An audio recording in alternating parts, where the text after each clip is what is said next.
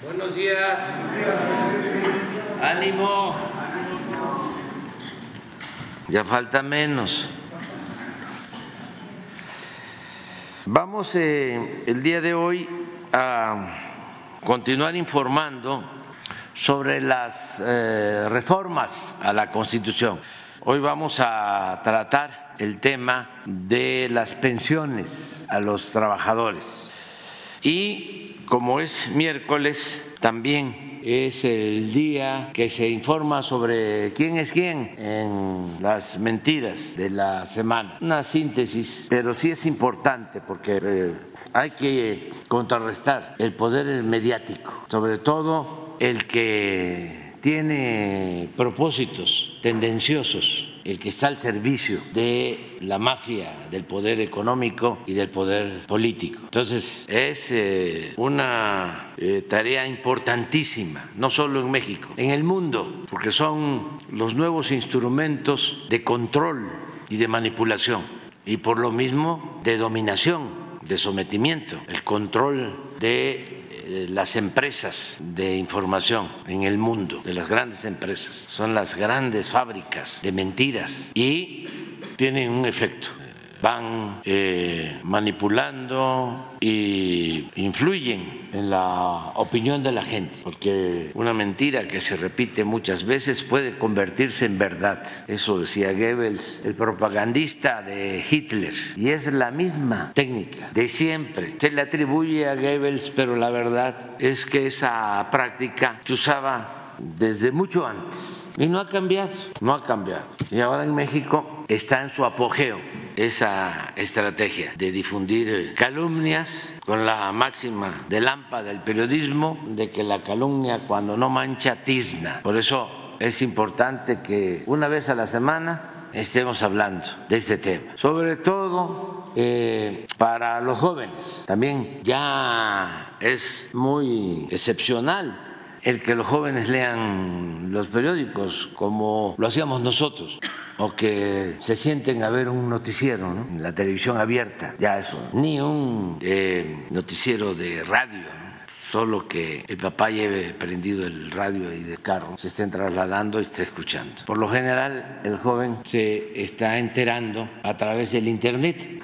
pero también ya el Internet tiene eh, mecanismos de control y de manipulación. Y hay bots, robots y con dinero eh, compran publicidad y ah, inventan, porque cuando hablamos de robots en el Internet o bots en el Internet, pues no son personas, o pueden ser una, diez, quince, veinte, una oficina que va creando eh, tendencias de manera artificial con el uso de robots. Es algo que no han podido las plataformas de Internet controlar. Sin embargo, eh, los jóvenes van a poder saber que existen estos mecanismos de manipulación si hablamos de ellos. Y además, si se demuestra, sería muy bueno que los jóvenes que son tan inteligentes, manejando redes, eh, se ocuparan de eso, de explorar cómo es la manipulación o cómo se practica la manipulación en redes. Y, sí se puede, porque hay jóvenes muy inteligentes que saben eh, navegar en esos mares y darse cuenta de lo que sucede. Pero sí es un tema importante para que eh, todos estemos vacunados, que todos nos vacunemos y que se herede eso a las nuevas generaciones. Que no se permita pues que se vaya este, modificando la misma técnica de la manipulación, el mismo propósito con otro método. Es como lo que hacen los que venden los vapeadores, como ya hay más información sobre el daño del cigarro, cambian ¿no? de giro para seguir haciendo negocio con los vapeadores y empiezan a decir que es puro vapor, que eso no hace daño y con muchísimo dinero de publicidad logran introducir los vapeadores, los cigarros electrónicos y de manera inmoral y desde luego en contra de la salud y por la complicidad de autoridades, porque hay mucho dinero de por medio, se llega a desconocer o se hacen de la vista gorda que los vapeadores tienen 25, 30 sustancias dañinas a la salud, pero no se sabe. Entonces es lo mismo en el caso de la información, ya no es el boletín, ya no es el sobre, ya no es el chayote, ya no es el contrato de publicidad, pero eh, sí hay otros mecanismos para seguir eh, buscando controlar la opinión pública, manejar la opinión general. Por eso sí es un tema importantísimo. No puede haber democracia si no hay eh, información veraz, objetiva, profesional. Entonces vamos a que nos informe Elizabeth aquí cómo está la semana, que nos va a, este, a dar a conocer. Y luego nos vamos con las pensiones. Con su permiso, señor presidente, buenos días a todas, a todos. Esta es la sección ¿Quiénes quieren las mentiras de la semana? Hoy es 7 de febrero del año 2024 y para eh, dejar lugar a la explicación sobre las reformas, el paquete de reformas que envió el presidente Andrés Manuel López Obrador al Legislativo Federal, vamos a ser muy breves, pero no queríamos dejar pasar. Eh, esto solamente es un botón de muestra de lo que puede llegar a ser una campaña de desinformación. Pero vamos primero, porque tampoco lo, queremos dejar pasar, una nota sobre reforma que también publicó el Universal y vamos a decirles que es falso que autopista en Oaxaca se inauguró inconclusa. Los periódicos Reforma y El Universal publicaron el 5 de febrero una noticia falsa titulada en el caso de reforma, una vía prometida pero inconclusa, la cual refiere que la autopista Barranca Larga Ventanilla fue inaugurada por el presidente Andrés Manuel López Obrador sin terminar, lo cual es mentira. El diario dice, una vía prometida pero inconclusa y afirma que del paraje Gavilanes a Ventanilla aún hay 20 kilómetros de terracería sin pavimentar, lo cual por supuesto es falso y lo vamos a demostrar. Aunque las noticias falsas caen por su propio peso, en este caso se usan para desacreditar al presidente. Así lo han hecho, ustedes recordarán, con otras obras que se han inaugurado por el presidente Andrés Manuel López Obrador. La autopista Barranca Larga Ventanilla se inauguró el domingo 4 de febrero y está terminada en su totalidad y ya circulan los autos. Ese mismo día el Universal y otros medios publicaron como nota que AMLO inaugura carretera inconclusa en Oaxaca. Aquí les vamos a demostrar cómo mienten, cómo respiran, porque vemos las imágenes publicadas por reforma del tramo zona viaducto kilómetro 150 800 y al que se refieren los medios, los medios de desinformación. Y aquí vemos, bueno, esta es la nota que, esta es la foto, perdón, que publica el diario Reforma. Esta nota es de el paso del huracán Otis hace meses. Y de manera falsaria, tramposa, el diario Reforma la publica como si fuera actual. Y también tenemos un video a pie de carretera y uno aéreo para que se vea que está funcionando el puente y el tramo afectado, decía yo, por el huracán Otis. Vale la pena verlo, vamos a verlo. Aquí está, este es a pie de carretera y tenemos otro de la misma manera que es aéreo y se ve que la obra está absolutamente terminada. Pero mientras vemos el video, informar al pueblo de México que esta autopista de 104 kilómetros reducirá dos horas y media de recorrido de la ciudad de Oaxaca a Puerto Escondido, que antes era de seis horas y media. Tuvo una inversión de más de 13 mil millones de pesos. Cuenta con tres túneles, 10 puentes y tres viaductos. Se beneficia a 100 mil habitantes de 11 comunidades y detonará el desarrollo económico, turístico, y social de la costa de Oaxaca, de Puerto Escondido a Huatulco. Y felicidades al pueblo de Oaxaca por esta obra que emprendió el gobierno de la Cuarta Transformación. Qué bonita quedó, ¿no? Vamos con la siguiente. Porque Esto es de lo que hablaba precisamente el presidente Andrés Manuel López Obrador hace un momento, lo cual eh, nos eh, obliga una vez más, hacer un llamado a los medios de comunicación, a los comentaristas en redes sociales, en medios de comunicación, a los columnistas, a los usuarios de redes sociales, a que tengan responsabilidad con lo que publican y a los medios, con sus audiencias.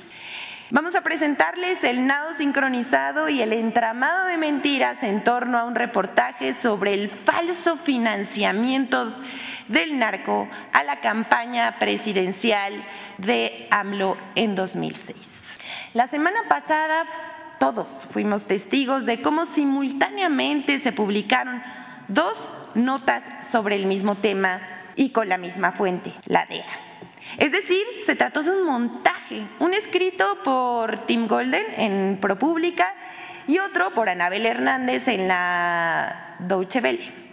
Ambos, sin pruebas, señalan que el cártel de Sinaloa financió la campaña de AMLO en 2006, lo cual resultó falso. Ninguna de las supuestas revelaciones aportan pruebas contra el presidente Andrés Manuel López Obrador.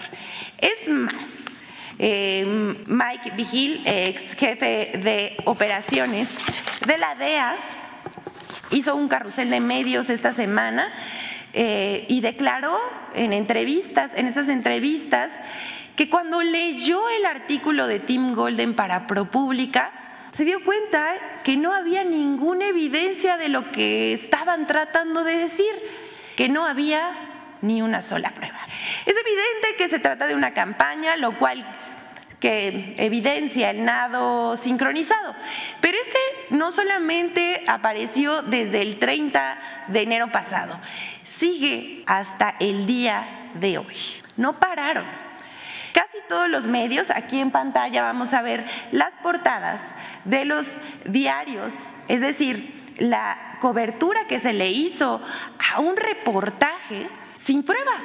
Todos lo publicaron al unísono. Personajes de la oposición, ya sabemos, también aprovecharon en redes sociales una campaña, iniciaron una campaña feroz a este nado sincronizado al que le entraron medios de comunicación, columnistas, influencers de las redes sociales.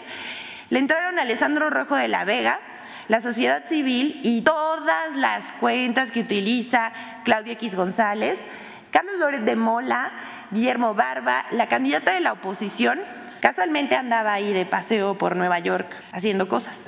Emilio Álvarez y Casa, entre otros. Pero vemos que tras la publicación, las dos publicaciones el 30 de enero, para el miércoles 31 de enero, José Díaz y Carlos Loret de Mola inflaron la tendencia narcopresidente, el cual repetía las mismas frases encargadas a destajo. Es decir, no sé qué método utilicen en estos búnkers donde se les dice a las cuentas, los, a, los manejadores de las cuentas falsas, esto es lo que tienes que decir para posicionarlo en Twitter. Y entonces lo que sucedió es que se hizo tendencia en las primeras horas de la mañana del 31 de, de enero este hashtag ya mencionado. Pero hay que ver este estudio. Menos de la mitad de las cuentas que usaban este hashtag, o sea, el 42% que impulsaron esta tendencia hasta el número uno en México, residen en el país. El resto, es decir, el 58% son cuentas del extranjero. Lo que significa, ya decimos, el uso de bots o robots para mantener la tendencia durante varios días. Destaca por el volumen de tweets Argentina con el 29% y España con el 14%. Pero casi todos solo son retweets. Es decir, algunos les mandan a hacer un tweet con ciertas palabras clave más el hashtag. Y entonces todas las cuentas que son como de respaldo empiezan a retuitear y así es como el hashtag la tendencia en México llega a posicionarse en el número uno. ¿No les parece indecente, inmoral? Destaca, bueno, decíamos por el volumen también Colombia, Estados Unidos y Holanda. Así fue como eh, inflaron esta tendencia. Y bueno, cuando vieron que ya no les estaba funcionando la maniobra, a pesar de que Carlos Loret de Mola entrevistó a Tim Golden y por más que trató y le insistió y le insistió y le insistió en que aceptara que la campaña del 2006 fue financiada por el narco, cuando le preguntó a la milésima vez, ¿no? Así dijo, bueno, Tim Golden, ¿qué pasó? ¿Esto realmente sucedió? Tim Golden respondió, no hay pruebas de que el crimen haya financiado la campaña del 2006. Y solamente queremos que ustedes mismos juzguen quiénes fueron estas personas que inflaron la tendencia. Si me pasan la diapositiva de los tweets, por favor. ¿Qué hay en común entre estos personajes de la oposición? ¿No será, y es una pregunta, ¿no será que lo que quieren es utilizar este tipo de desinformación como un botín electoral? ¿Quiénes son estas personas y por qué hacen ese tipo de campañas? Incluso ayer que seguía la discusión en medios de comunicación con columnistas sacando ahí publicaciones y también en redes sociales ante la visita de Elizabeth Sherwood Randall, que es la asesora de seguridad de la Casa Blanca, se habló sobre el tema y la canciller Alicia Bárcena informó que el presidente, que ella, eh, Elizabeth Sherwood, le dijo al presidente que la investigación sobre corrupción en su campaña de 2006 no salió de la Casa Blanca, ni del presidente Biden, ni del Departamento del Estado, y que la investigación se había cerrado en 2011 no tienen pruebas y actúan de mala fe. Por último, vamos a presentar la colaboración con Infodemia sobre este mismo tema. El 30 de enero de 2024, dos medios de comunicación, la Dolce Vele y ProPublica y la organización Inside Crime, publicaron de manera sincronizada tres trabajos periodísticos que tomaban como base una investigación de la DEA emprendida en 2010 y que un comité de revisión de esa agencia decidió cerrar a finales de 2011 como lo confirmó el Departamento de Justicia de Estados Unidos al diario La Opinión el 31 de enero. Acotó que entonces la investigación fue concluida, es decir, la indagatoria a la campaña de AMLO en 2006 está cerrada desde hace 13 años. Además, el portavoz del Departamento de Justicia refirió que este respeta plenamente la soberanía de México y reiteró su compromiso para trabajar en conjunto contra los cárteles de la droga. Este nado sincronizado en medios de comunicación siguió el mismo patrón de la filtración del caso del general Salvador Cienfuegos. Un grupo de periodistas y medios seleccionados, entre ellos ProPublica, filtraron la detención de Cienfuegos en el Aeropuerto Internacional de Los Ángeles, acusado por supuesto tráfico de drogas. Luego del regreso a México del general Cienfuegos para que pudiera ser juzgado en el país, la Fiscalía General de la República desestimó en enero de 2021 el caso porque las pruebas aportadas por la DEA eran insuficientes. Incluso el presidente López Obrador señaló que la DEA había fabricado pruebas contra Cienfuegos. Los reportajes publicados el 30 de enero afirman falsamente que López Obrador recibió recursos del crimen organizado para su campaña presidencial de 2006, hace 18 años y el mismo año que Felipe Calderón inició la guerra contra el narcotráfico. Sin embargo, los sincronizados reportajes solo están basados en entrevistas anónimas y no presentan afirmaciones contundentes, sino el relato de los agentes cuya investigación fue suspendida por su propia agencia. Los reportajes omitieron mencionar que la DEA realizó la investigación en colaboración con el gobierno de Felipe Calderón y su secretario de Seguridad Pública, Genaro García Luna. Mientras la DEA y el gobierno de México investigaban a López Obrador, el secretario de Seguridad Pública de Calderón operaba para el cártel de Sinaloa la principal fuente de la investigación de la DEA sobre el presunto dinero del crimen organizado en la campaña de 2006 de López Obrador es Roberto López, abogado de los Beltrán Leiva, conocido como Jennifer, quien desde 2010 fue testigo protegido de la DEA y del gobierno de México, entonces encabezado por Felipe Calderón, y su mano derecha Genaro García Luna, quienes lo utilizaron como testigo estrella contra el general Tomás Ángeles y el ex policía federal Javier Herrera Valles, cuyos casos se derrumbaron. En ese mismo año no se utilizó a Jennifer para denunciar al entonces político López Obrador, ni se habló de esa investigación en la elección de 2012 ni en la elección de 2018. Infodemia. Señor presidente. Buenos días a todos. Con su permiso, presidente, eh, buenos días a todas, a todos. El día de hoy vamos a presentar dos eh, de las 20 reformas eh, que se han presentado y que están ya en la Cámara de Diputados, la reforma en materia de pensiones y también la reforma de salario mínimo. Eh, nos acompañan el día de hoy Marat Bolaño, secretario de Trabajo, Zoé Robledo, titular del IMSS, está también Centeno, Pedro Centeno del ISTE, titular del ISTE, y Carlos Martínez, titular del Infonavit. Entonces vamos a iniciar primero con el tema de pensiones. Muchísimas gracias.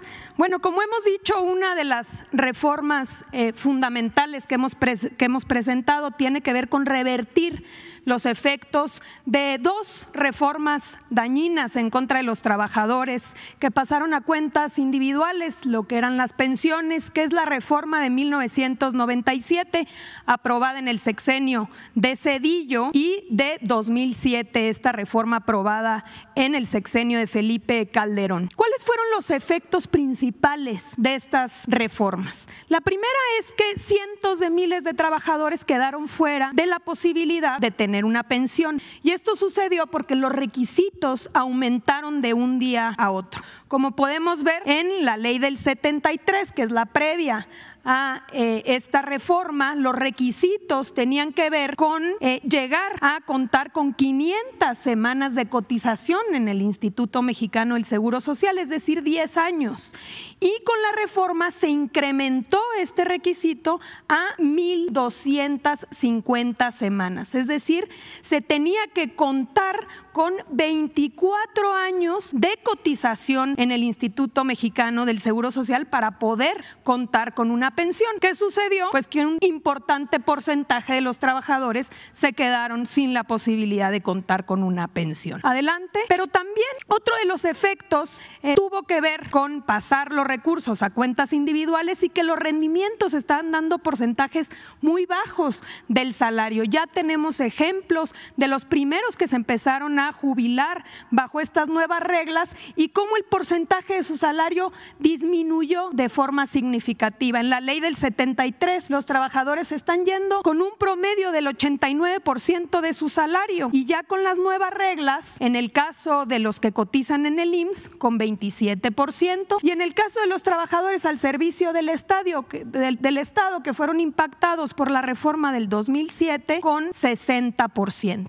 Derivado de esta realidad es que en 2020 el presidente Andrés Manuel López Obrador presentó una reforma, adelante, que fue muy importante y que tuvo efectos muy importantes. Una reforma no muy conocida, pero que fue fundamental. ¿Qué planteó esa reforma que fue aprobada? Primero, disminuir las semanas de cotización. De 1.250 pasó a 750 con un incremento paulatino hasta 2030, llegar a mil semanas de cotización. Un segundo elemento fue incrementar las aportaciones por parte de los empleadores. Pasó eh, eh, o va a irse incrementando, como se ha venido incrementando ya, hasta alcanzar el 13% eh, para 2030. Un tercer elemento fue poner un límite a las AFORES. Las AFORES estaban cobrando, digamos, comisiones muy elevadas y por eso se establecieron topes que han llegado en estos años a generar generar 160 mil millones de pesos en favor de los trabajadores que antes se iban a las comisiones de las AFORES. Y finalmente también se estableció una pensión garantizada por parte del gobierno para aquellos que estaban ganando un salario mínimo en 2020. Entonces, ya estos eh, cambios tuvieron efectos importantes. Por ejemplo, y nada más para darles un dato, de los que se pensionaron de 2021 a 2023, el 93% se pudo pensionar gracias a que se bajaron los requisitos. De no haber hecho esta reforma en 2020, hubieran quedado excluidos de este, de este derecho. Y también ha impactado, y la proyección es precisamente que de 27% de la ley del 97, con todos estos cambios, ahora eh, se percibirá el 64% del eh, salario de los trabajadores. Como pueden ver, fue importante, pero todavía no suficiente. Por eso llega la reforma o la propuesta de reforma de 2024. ¿Qué está planteando esta reforma? Que los trabajadores puedan irse con el 100% de su último salario, es decir, contar con un complemento, un complemento solidario para todos aquellos que ganen eh, o se pensionen con el salario promedio del Instituto Mexicano del Seguro Social. Estamos hablando de 16.777 pesos, es decir, contar con un fondo que pueda aportar para que este trabajador pueda irse con eh, el 100% de su salario. ¿Cómo vamos a fondear este, este complemento? Adelante. También se establecen las fuentes de financiamiento ya en la ley. Estamos hablando de entrada de los recursos de las operaciones del instituto para devolverle al pueblo lo robado. Todo aquello que se confisca por parte de las fiscalías, producto de delitos que van al pueblo, al instituto para devolverle al pueblo lo robado, ahora van a ir a este fondo de pensiones para el bienestar. Número dos, a través de la, de la liquidación de la financiera rural. Número tres, de la venta de los terrenos de Fonatur. Número cuatro, el cobro de los adeudos eh, de entidades públicos que tienen con el IMSS, con el ISTE y con el SAT. Y finalmente de los recursos de la aplicación de los artículos 302 de la ley del Seguro Social y del, del Infonavit que hoy tienen eh, las AFORES y que tiene que ver con la recuperación de cuentas. Todo esto va a ser un recurso, un capital semilla de 64 mil millones de pesos. También la ley prevé recursos complementarios cuando vayan sucediendo las siguientes eh, circunstancias. Por ejemplo, los fideicomisos del Poder Judicial. Sabemos que si bien se aprobó una ley donde se tienen que regresar estos 15 mil millones, hoy está impugnada y debe ser resuelta por la propia Suprema Corte. Eh, esperamos que una vez resuelto se pueda liberar estos recursos y que formen parte del el fondo para las pensiones. Número dos, los ahorros de la extinción de organismos autónomos. Otra de las reformas de las que habremos de hablar más adelante tienen que ver con la duplicidad de funciones y con extinguir estos eh, órganos, entre comillas, autónomos. 25% de las utilidades que generen las empresas paraestatales que están a cargo de Sedena y Marina, donde aquí ya se establece el fin específico que serán las pensiones, y finalmente la capitalización de los rendimientos generados por este propio fondo que eh, irán teniendo con el tiempo. Adelante. Finalmente, decir a quiénes aplica esta reforma. A todos aquellos que tengan 65 años y que cumplan con los requisitos para tener una pensión y que se pensionen una vez aprobada la reforma y creado este fondo de pensiones para el bienestar. Estamos hablando de dos grupos principalmente, todos aquellos que fueron afectados por la ley del, 90, eh, del 97, es decir, las mujeres y hombres que cotizan ante el IMSS y que empezaron a cotizar ante el IMSS después del primero de julio del 97 y en el caso de los trabajadores al servicio del Estado, todas y todos aquellos que cuenten con una cuenta individual son los que habrán de tener este o, o acceder a este fondo para poder complementar sus pensiones. Se trata de dignificar, de reconocer el trabajo de toda la vida de los trabajadores y revertir estas reformas que tanto dañaron a la clase trabajadora en México. Es cuanto, presidente. Adelante, Marat. Con su permiso, presidente, muy buenos días a todas y todos. Dentro del paquete de iniciativas que presentó el presidente de la República hace unos días, se engloban dos reformas al artículo 123 de la Constitución relacionados con el salario mínimo y con el salario justo para maestras, policías, doctores, enfermeras y miembros de las Fuerzas Armadas permanentes. La primera iniciativa tiene que ver con la, perdón, con que tiene que ver con la consolidación de uno de los grandes logros de la cuarta transformación relacionadas con la política salarial, donde el poder adquisitivo se ha recuperado en términos reales en 217% en la zona libre de la frontera norte y de 110% en el resto del país, pasando de 88 pesos en el año 2018 a 375 pesos en la zona libre de la frontera para este año y 249 pesos también para este año en el resto del país.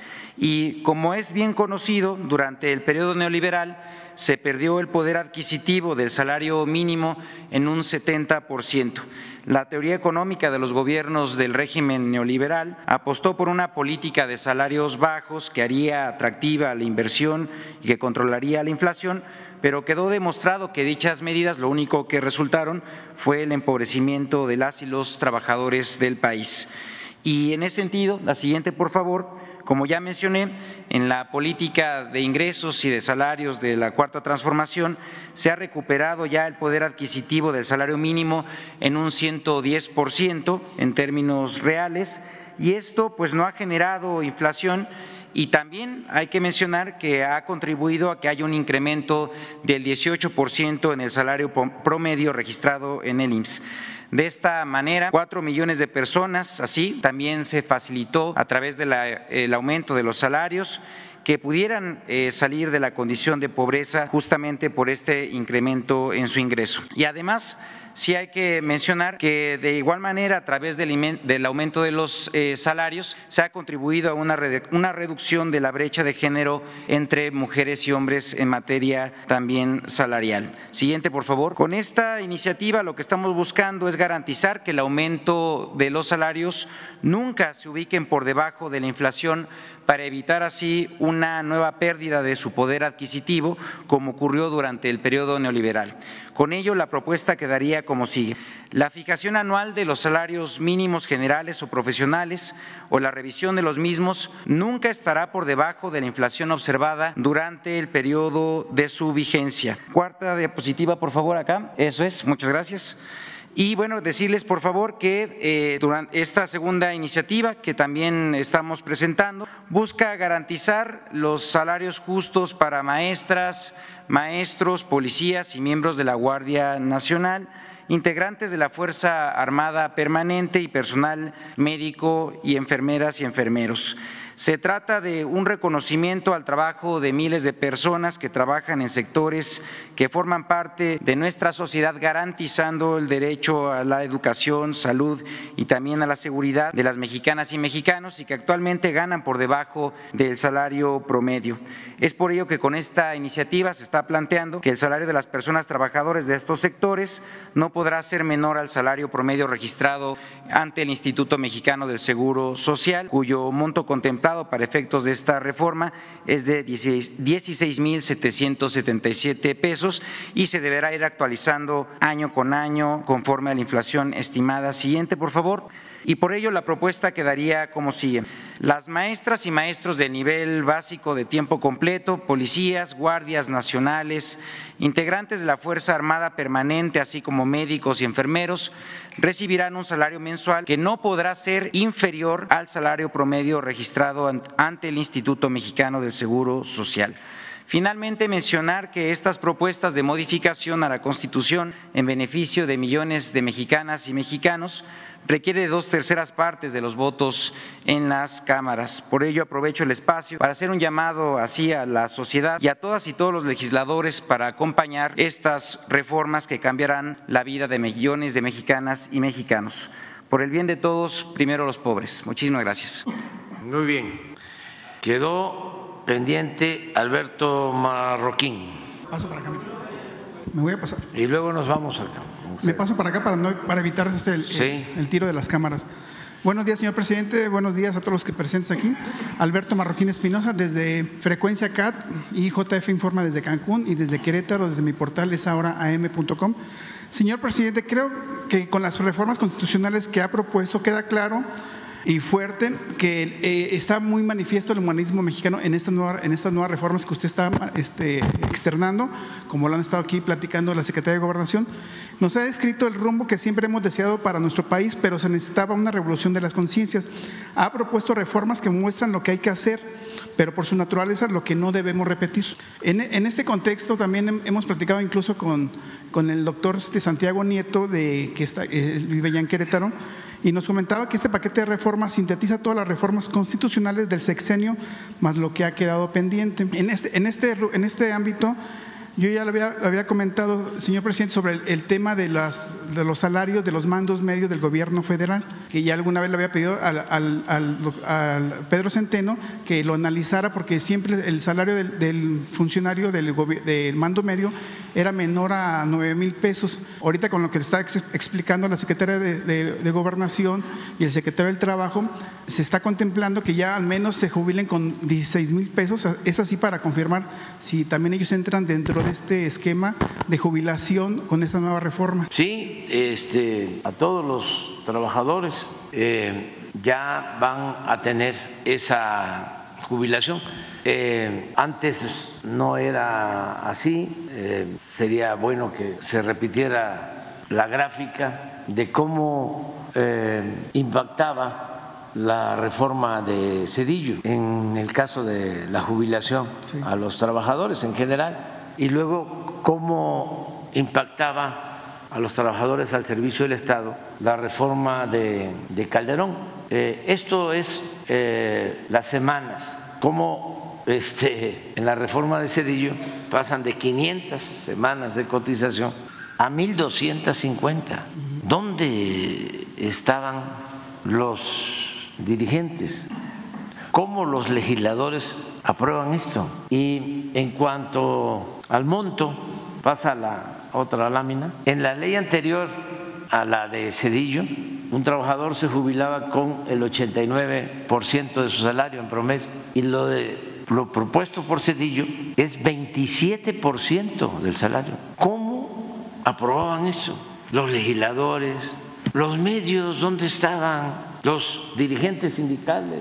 Y lo mismo en la ley del ISTE. Entonces, esto es lo que se corrige se empezó a corregir desde el 2020. Y aquí quiero, eh, ¿por qué no pones la siguiente? Aquí quiero este, hacer un reconocimiento al sector empresarial, porque ellos aceptaron incrementar sus cuotas para corregir esa injusticia. Esto fue en el 2020, estaba de presidente del Consejo Coordinador Empresarial Carlos Salazar. Este, tuvimos diferencias en otras cosas, pero en esto se coincidió y fue una eh, decisión de ellos. A mí me tocó eh, hacer la propuesta que no les gustaba a algunos de la disminución del cobro de comisiones de Afores. Les voy a contar que en ese entonces todavía no era secretario de Hacienda, Rogelio Ramírez de la O, me ayudaba en asesorías. Rogelio nunca había trabajado en el sector público y eh, le ofrecí una, dos veces ser secretario de Hacienda y no quería hasta que terminé convenciéndolo. Pero cuando esta reforma todavía no era secretario de Hacienda. Y entonces le llamé y le dije, oye, Rogelio, ayúdame a ver cómo está el cobro de las comisiones de los afores en otros países. Y oh, sorpresa, encontramos que en México cobraban muchísimo más de comisiones las afores que en otros países. Entonces, en la ley nueva que presentamos, establecimos que se iba a reducir el cobro de comisiones considerando un equilibrio de lo que se cobra en Chile, en Colombia y en Estados Unidos. Así fue, ¿verdad? el promedio. El promedio. A partir del, del 20, que fue la reforma, ¿saben cuánto ha sido el ahorro para los trabajadores? Solo por esa decisión de reducir el cobro de comisiones, 140 mil, 160 mil millones de pesos. O sea, ¿qué era el gobierno entonces? Pues era un comité al servicio de unos cuantos. Era para robar en despoblado. Pero este es el ejemplo. Sin embargo, como ya explicó muy bien, Luisa María. Eh, de todas maneras, quedaba este pendiente y se hizo el compromiso ahora de crear este fondo de bienestar para que el trabajador pueda eh, jubilarse con el 100% de su salario. Esa es la reforma estamos planteando. Y, en este caso, eh, eh, habrá trabajadores que ganen menos de, los 16.700, que es el salario promedio del IMSS, y nada más para puntualizar, nada más que sí están contemplados los mandos medios, porque el, salario de un mando medio está son dos rubros, ¿no? El salario, el salario base más la compensación garantizada, y normalmente la compensación es muy alta y el salario siempre es, eh, es históricamente ha sido muy bajo, o sea, abajo de 9 mil pesos, contemplando, eh, hablando de directores de área hacia abajo, ¿no? Son siempre salarios bases menores a, a 9 mil pesos. Y obviamente con esta, con esta reforma, este, ojalá, eh, no sé si se contemple que sea, sí, se, contempla se jubilen cuando menos con los 16 mil. Lo que ganen en su último salario, completo. Bueno, es que su salario es de, es de 9 mil pesos no de 16, o sea, su salario no es de 16 mil, es de 9 mil pesos, su salario base va a subir a los 16 mil en el caso de los mandos medios. La reforma lo que, en lo que consiste es el 100% de tu último salario. 9 mil pesos. Entonces es el 100%. Si ganaban 9 mil pesos, entonces deben jubilarse con 9 mil pesos o con 11 mil pesos.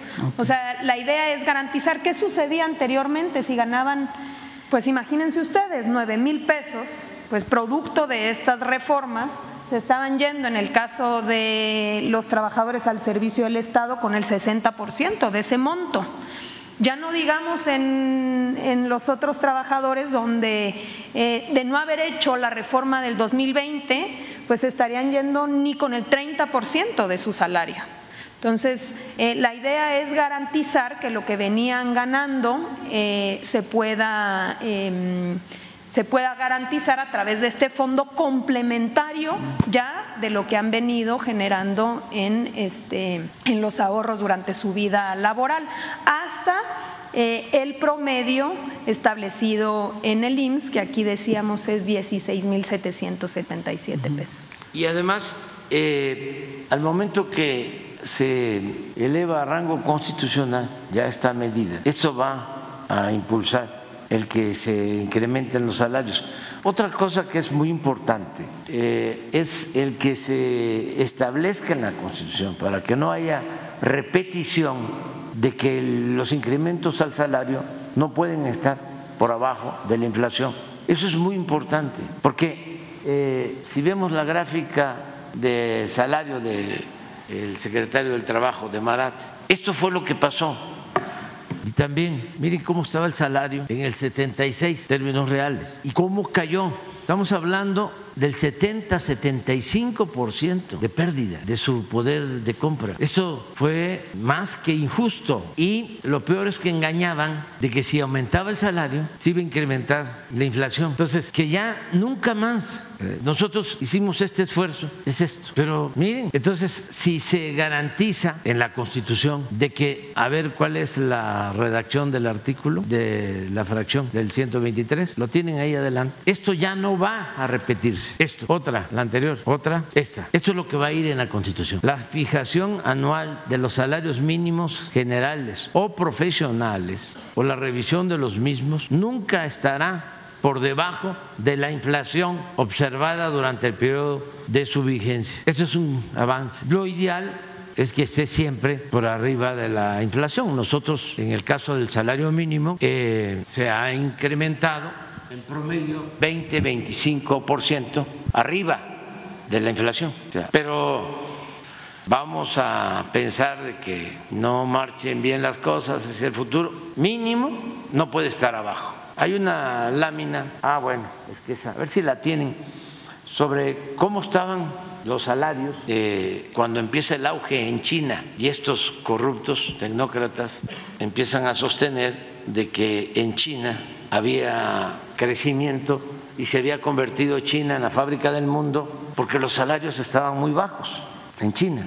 A ver si en mi libro está, que por cierto ya les voy a presumir porque ayer me entregaron el, original el primer ejemplar, me lo trajeron y ya la semana próxima ya va a empezar a, distribuirse. Pero hay una gráfica en, eh, en, el libro, creo que en la salida, sobre salario, para que vean cómo estaba en China el salario con relación a México. Y ahora, desde luego, el salario en China es superior al salario en nuestro país. Sí, al principio era más bajo el salario en China, pero eh, fue subiendo allá y acá fue bajando. Y eso es lo que queremos corregir. Es una gráfica que está por ahí, en desigualdad.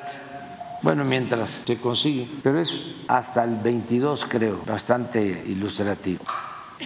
Todo esto ayuda para entender el fracaso que significó la política neoliberal o neoporfirista. Claro, fracaso para la gente, para el pueblo, no para los de arriba. Por eso hablaba yo de que en 36 años de periodo neoliberal nunca hicieron una reforma a la Constitución en beneficio del pueblo. Todas las reformas en contra, como esta de Cedillo. Aquí está mi.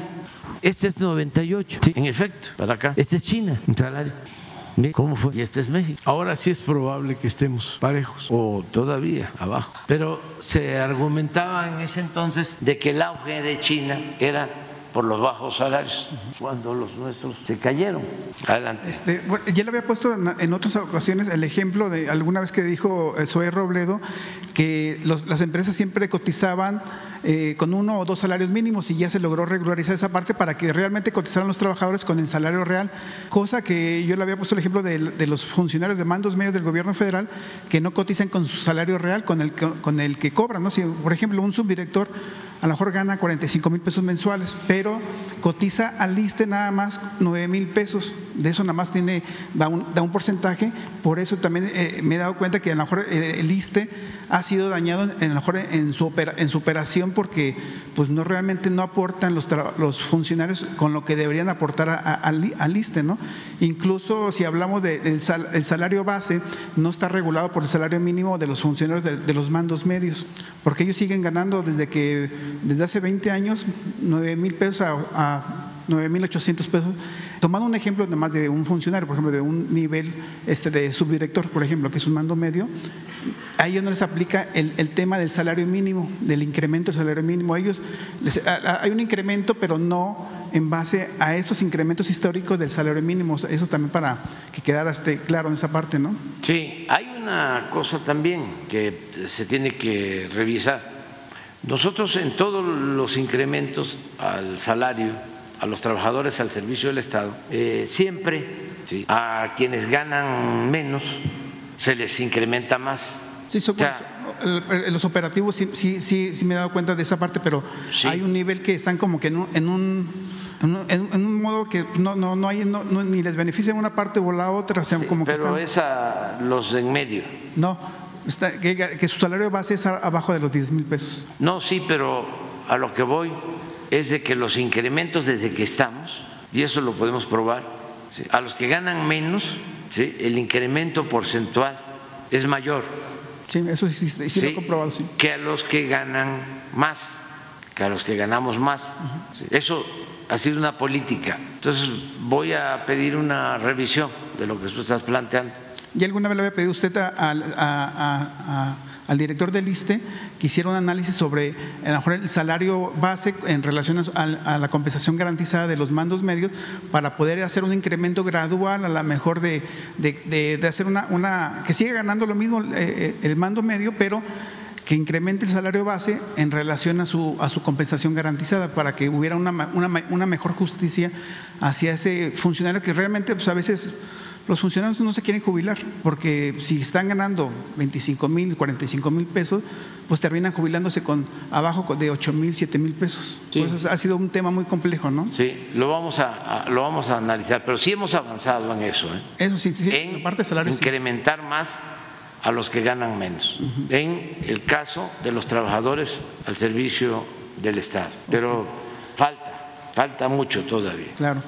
Este, también cuando citó el tema de la tecnología eh, con Internet y el arraigo de los jóvenes en programas como Jóvenes Construyendo el Futuro, este, pues, me hizo importante también hacer hincapié aquí que en el municipio de Querétaro se está desarrollando un proyecto muy interesante y que creo que merece la atención este, nacional, porque es un, un proyecto que se llama Centro de Innovación y Tecnología eh, le llaman bloque, enfocado a la industria creativa, incluyendo sectores de realidad virtual, realidad aumentada, big data y videojuegos.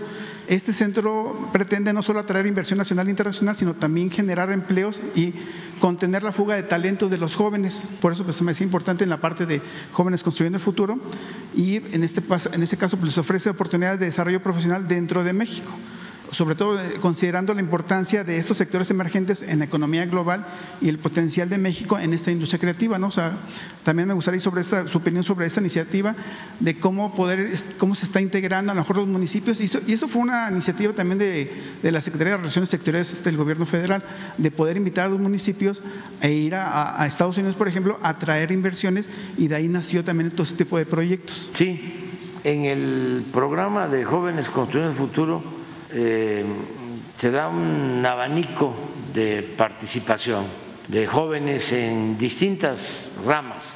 Eh, yo creo que aquí eh, Marat nos puede explicar en dónde están los jóvenes este, formándose, pero sí están también en todo lo que tiene que ver con tecnología y hay convenios con empresas. Bien, eh, pues sí, efectivamente, como menciona el presidente, lo importante del programa es que, pues como es un programa de capacitación, pues se requiere evidentemente de los centros de trabajo. Creo que es muy importante reconocer el compromiso que ha habido a lo largo de todo este tiempo de cientos de miles de centros de trabajo, de unidades económicas que pueden ser desde talleres de carpintería, herrería, tiendas, eh, negocios, comercios, también incluso hasta empresas de desarrollo tecnológico. Hemos tenido oportunidad de visitar en varias ocasiones centros de trabajo en donde hemos podido justamente constatar que micro, pequeñas, medianas empresas que reciben a los jóvenes de desarrollo, también así de tecnología, las famosas startups, eh, también tienen a estos jóvenes construyendo el futuro y simplemente también decir que son eh, más de medio, son cerca de medio millón de centros de trabajo en donde los jóvenes se han capacitado. Los cerca de tres millones de jóvenes que a la fecha han sido beneficiados por el programa Jóvenes Construyendo el Futuro se han capacitado en también cerca de 500 mil centros de trabajo y por eso pues también reconocerles a todas y todos por su empeño, por quienes así se desempeñan como tutores, pues aportando también su talento y conocimientos a la próxima generación, a los jóvenes. Eh, en otros temas, señor presidente, digo, reconocer siempre cuando le he señalado algunos temas o denuncias a lo mejor de lo que ha ocurrido dentro de ciertas dependencias, también reconocer que ellos han, eh, si han hecho bien su tarea, por ejemplo, en el SAT, que ya alguna vez le había denunciado que había venta de citas, pues eh, en Querétaro lo constaté que efectivamente están trabajando de otra forma, están, mejoró mucho el sistema, incluso pues, hubo, hubo cambios también ahí de, del administrador del SAT, pero sí se aprecia mucho ese cambio de la mejora hacia la atención hacia, hacia, hacia, el, pues hacia el, contribuyente, ¿no? Entonces también es reconocer esa parte, así como que eh, también el año pasado, cuando usted también declaró el área natural protegida en Querétaro de Peña Colorada, siempre reconocer este tipo de, acciones por parte de la, de la CONAM, de la Comisión Nacional de Áreas Protegidas de la Semarnat, pero también siempre nos encontramos con otras este, cuestiones que, va, que nos vamos topando con eso cuando es el incumplimiento de un pago por parte de la CONAM cuando de un área natural protegida de Querétaro, el Parque El Cimatario. Es un tema de hace, desde el 82 se declaró área natural protegida. Obviamente, pues a, los comuneros pues, les dije, bueno, esos, esos, terrenos pasan a ser parte de un área natural, pero nunca se les pagó. Y obvio, hoy, hoy en día, pues recayó en su administración ese compromiso de pago hacia esa gente, ¿no? O sea, digo, después de, imagínense, casi 40 años, que recae en su administración y pues ahorita en este caso el comisionado pues le ha dado largas como que esos términos legales para evitar pagarles este, por lo, que a su derecho les eh, tienen ellos, ¿no? Seguramente le, argumentarán muchas cosas, eh, argucias legales del por qué no deben de pagarles, pero realmente es una justicia que se pide para ese, ese, ese sector, ¿no? Por eso se le le citaba primero a lo mejor lo que sí se ha logrado bien, lo que y, en Querétaro se ha reconocido mucho, por ejemplo, pues, eh, eh, a la CONAM, sobre todo en temas de áreas naturales protegidas, pero siempre hay otros que no era de su administración, que no, que no fue un tema de que ustedes hayan incumplido, pero pues, ahora el juez pues ya declaró, ya este, determinó que, que, se, que se haga el pago, no sé, ya, se, ya está pero pues se quedó en nada más en stand-by. Ojalá nos pueda apoyar con ese tema. Sí, lo vemos. Este, sí, hay mucho rezago de afectaciones, de pago de indemnización que no se hicieron en su momento y que han seguido demandando, como los laudos, igual este, campesinos y trabajadores, pero pues es una responsabilidad del Estado, independientemente cuándo se hizo. Y hemos avanzado bastante en ir haciendo justicia con los trabajadores. Falta pero sí se avanza. A ver si vemos de qué se trata ¿no? y vamos a, a atenderlo. Vamos con él y luego. Sí, eh, gracias. Eh, buenos días, señor presidente. Demián Duarte de Sonora Power, la revolución que llegó del norte. Bueno, eh, primero reconocer, quiero aprovechar que están aquí Zoe Robledo y Carlos Martínez para comentar que se avanzó de manera muy importante en un par de temas que le planteé hace tres meses con el tema de la posibilidad de comprar terrenos para construcción de vivienda y con el tema del plan de justicia de Cananea, que son un par de asuntos que sí nos habían ocupado y preocupado por la, por la falta de avance. Entonces, reconocer conocer también eh, que se hacen las cosas. Eh, señor presidente, bueno, eh, quiero plantearle, justamente en el contexto de esto que se está hablando de las reformas y de los cambios que ha traído su administración en la visión que se tiene de impulsar el desarrollo de nuestro país, bueno, decirle que en Sonora, fíjese, es muy interesante porque la estrategia está funcionando y bastante bien. tenemos avances muy interesantes que nos han dado condiciones muy particulares. Mire, mi estado tuvo un crecimiento eh, del 6.8% en su economía eh, al cierre del tercer trimestre del año pasado. Eh, tuvimos el año pasado un crecimiento que quizás no es suficiente, pero sí es importante en materia de empleo. tuvimos la creación de 15 mil empleos nuevos. Sonora cerró el 2023 con más de 655 mil empleos. Es un, es un dato importante. Y ahora en enero tuvimos también un crecimiento adicional de 10 mil empleos, de acuerdo al reporte que nos presenta el IMSS. Sonora logró captar el año pasado un monto de inversión extranjera pues que es histórico, estamos hablando de 2.538 millones de dólares. Y le digo que funciona la estrategia porque su gobierno pues se ha determinado a invertir eh, fuerte en la infraestructura de nuestro estado. Este, tenemos eh, avances en lo que tiene que ver eh, con la infraestructura carretera, debo recordar la famosa carretera interminable que ya se terminó, bueno, el tema de las fronteras. y hay un tema muy especial que a los sonorenses nos ocupa en este momento y hay avances también en grado superlativo. Ya, ya Guaymas, el puerto de Guaymas, pues tiene una diferencia como podría compararse el día con la noche, ¿no? Este, ya hay obras terminadas, el, recinto portuario, bueno, pues ya tiene una condición operativa distinta, ya se construyó incluso la carretera que va del, entronque de la carretera federal 15 hacia el puerto. esto me lleva, señor presidente, a plantearle la expectativa que se tiene en Sonora de que así como ha ido a inaugurar obras, por ejemplo, en Oaxaca el fin de semana, eh, pueda usted aprovechar la próxima visita eh, que tiene a nuestro estado eh, justamente para visitar Guaymas en particular y poder bueno, proceder al tema de la, de, la inauguración. Si no en esta ocasión, bueno, probablemente en alguna otra. Lo que preocupa es que, bueno, como se viene la veda electoral, este, después pues, se cierran un poco los tiempos. señor presidente, preguntarle de esto, como, o sea, cómo, cómo ve eh, los resultados que tenemos en Sonora, si cree que tengamos espacio para mejores resultados y aprovechando que estamos en esto, pues preguntarle de los detalles de su próxima visita a nuestro estado. Tengo otro tema, pero pues... Eh, sí, vamos a ir a Sonora. Eh, antes de que concluya el mes, vamos a hacer una gira porque se van a inaugurar acueductos. Vamos a estar en Jalisco, eh, en Zapotillo ya se va a inaugurar la primera etapa de ese acueducto. Eh, vamos también a inaugurar, eh, el acueducto a Concordia en Sinaloa. Vamos a inaugurar el acueducto de los pueblos yaquis. Vamos también a visitar Baja California Sur es una gira por el, por el norte. Si tenemos tiempo eh, y si ya están terminados los trabajos en Guaymas, inauguramos lo de las calles que se están pavimentando, estaban abandonadas. Eh, la carretera va a llevar más tiempo, ya está como un 80%. Eh, los trabajos del puerto también están avanzando. Pues vamos a ver si se incluye eh, en el caso de, Sonora, pues tiene mucho futuro, mucho porvenir el plan Sonora, porque tienen todo Ahí tienen el cobre, ya hemos hablado de que para un carro eléctrico, que hoy un carro de gasolina requiere 20, 25, 20 kilos de cobre, para un carro eléctrico se requieren 100 kilos de cobre. Este, ¿Y dónde está el cobre? Bueno, en Sonora. Luego, ese carro eh, para la batería necesita litio. ¿Dónde está el litio? Eh, se requiere energía solar. ¿Dónde hay sol suficiente? En Sonora. Eh, tienen 500, 600 kilómetros de frontera con Arizona.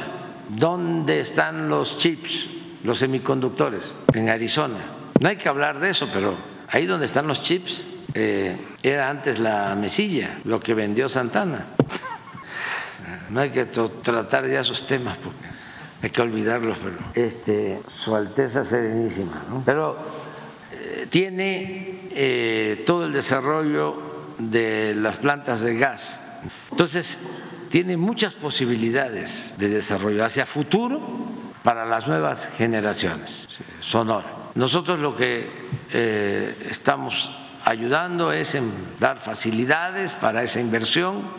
Eh, el gobernador está haciendo muy bien su trabajo, promoviendo inversiones. Eh, va a llegar mucha inversión extranjera, va a seguir llegando mucha inversión extranjera a Sonora. Ese es mi pronóstico por lo que estoy mencionando. Eh, una vez vino un asesor económico financiero del presidente Biden y me trató dos cosas así de, entrada, o me preguntó, uno sobre el cobre, me llamó la atención, y de ahí la explicación de lo que estoy externando. Y dos, lo de eh, el istmo, el paso del Pacífico al Atlántico, por las dificultades que están teniendo ya para pasar las embarcaciones en Panamá. Van a resolverlo nuestros hermanos panameños y les deseamos lo mejor.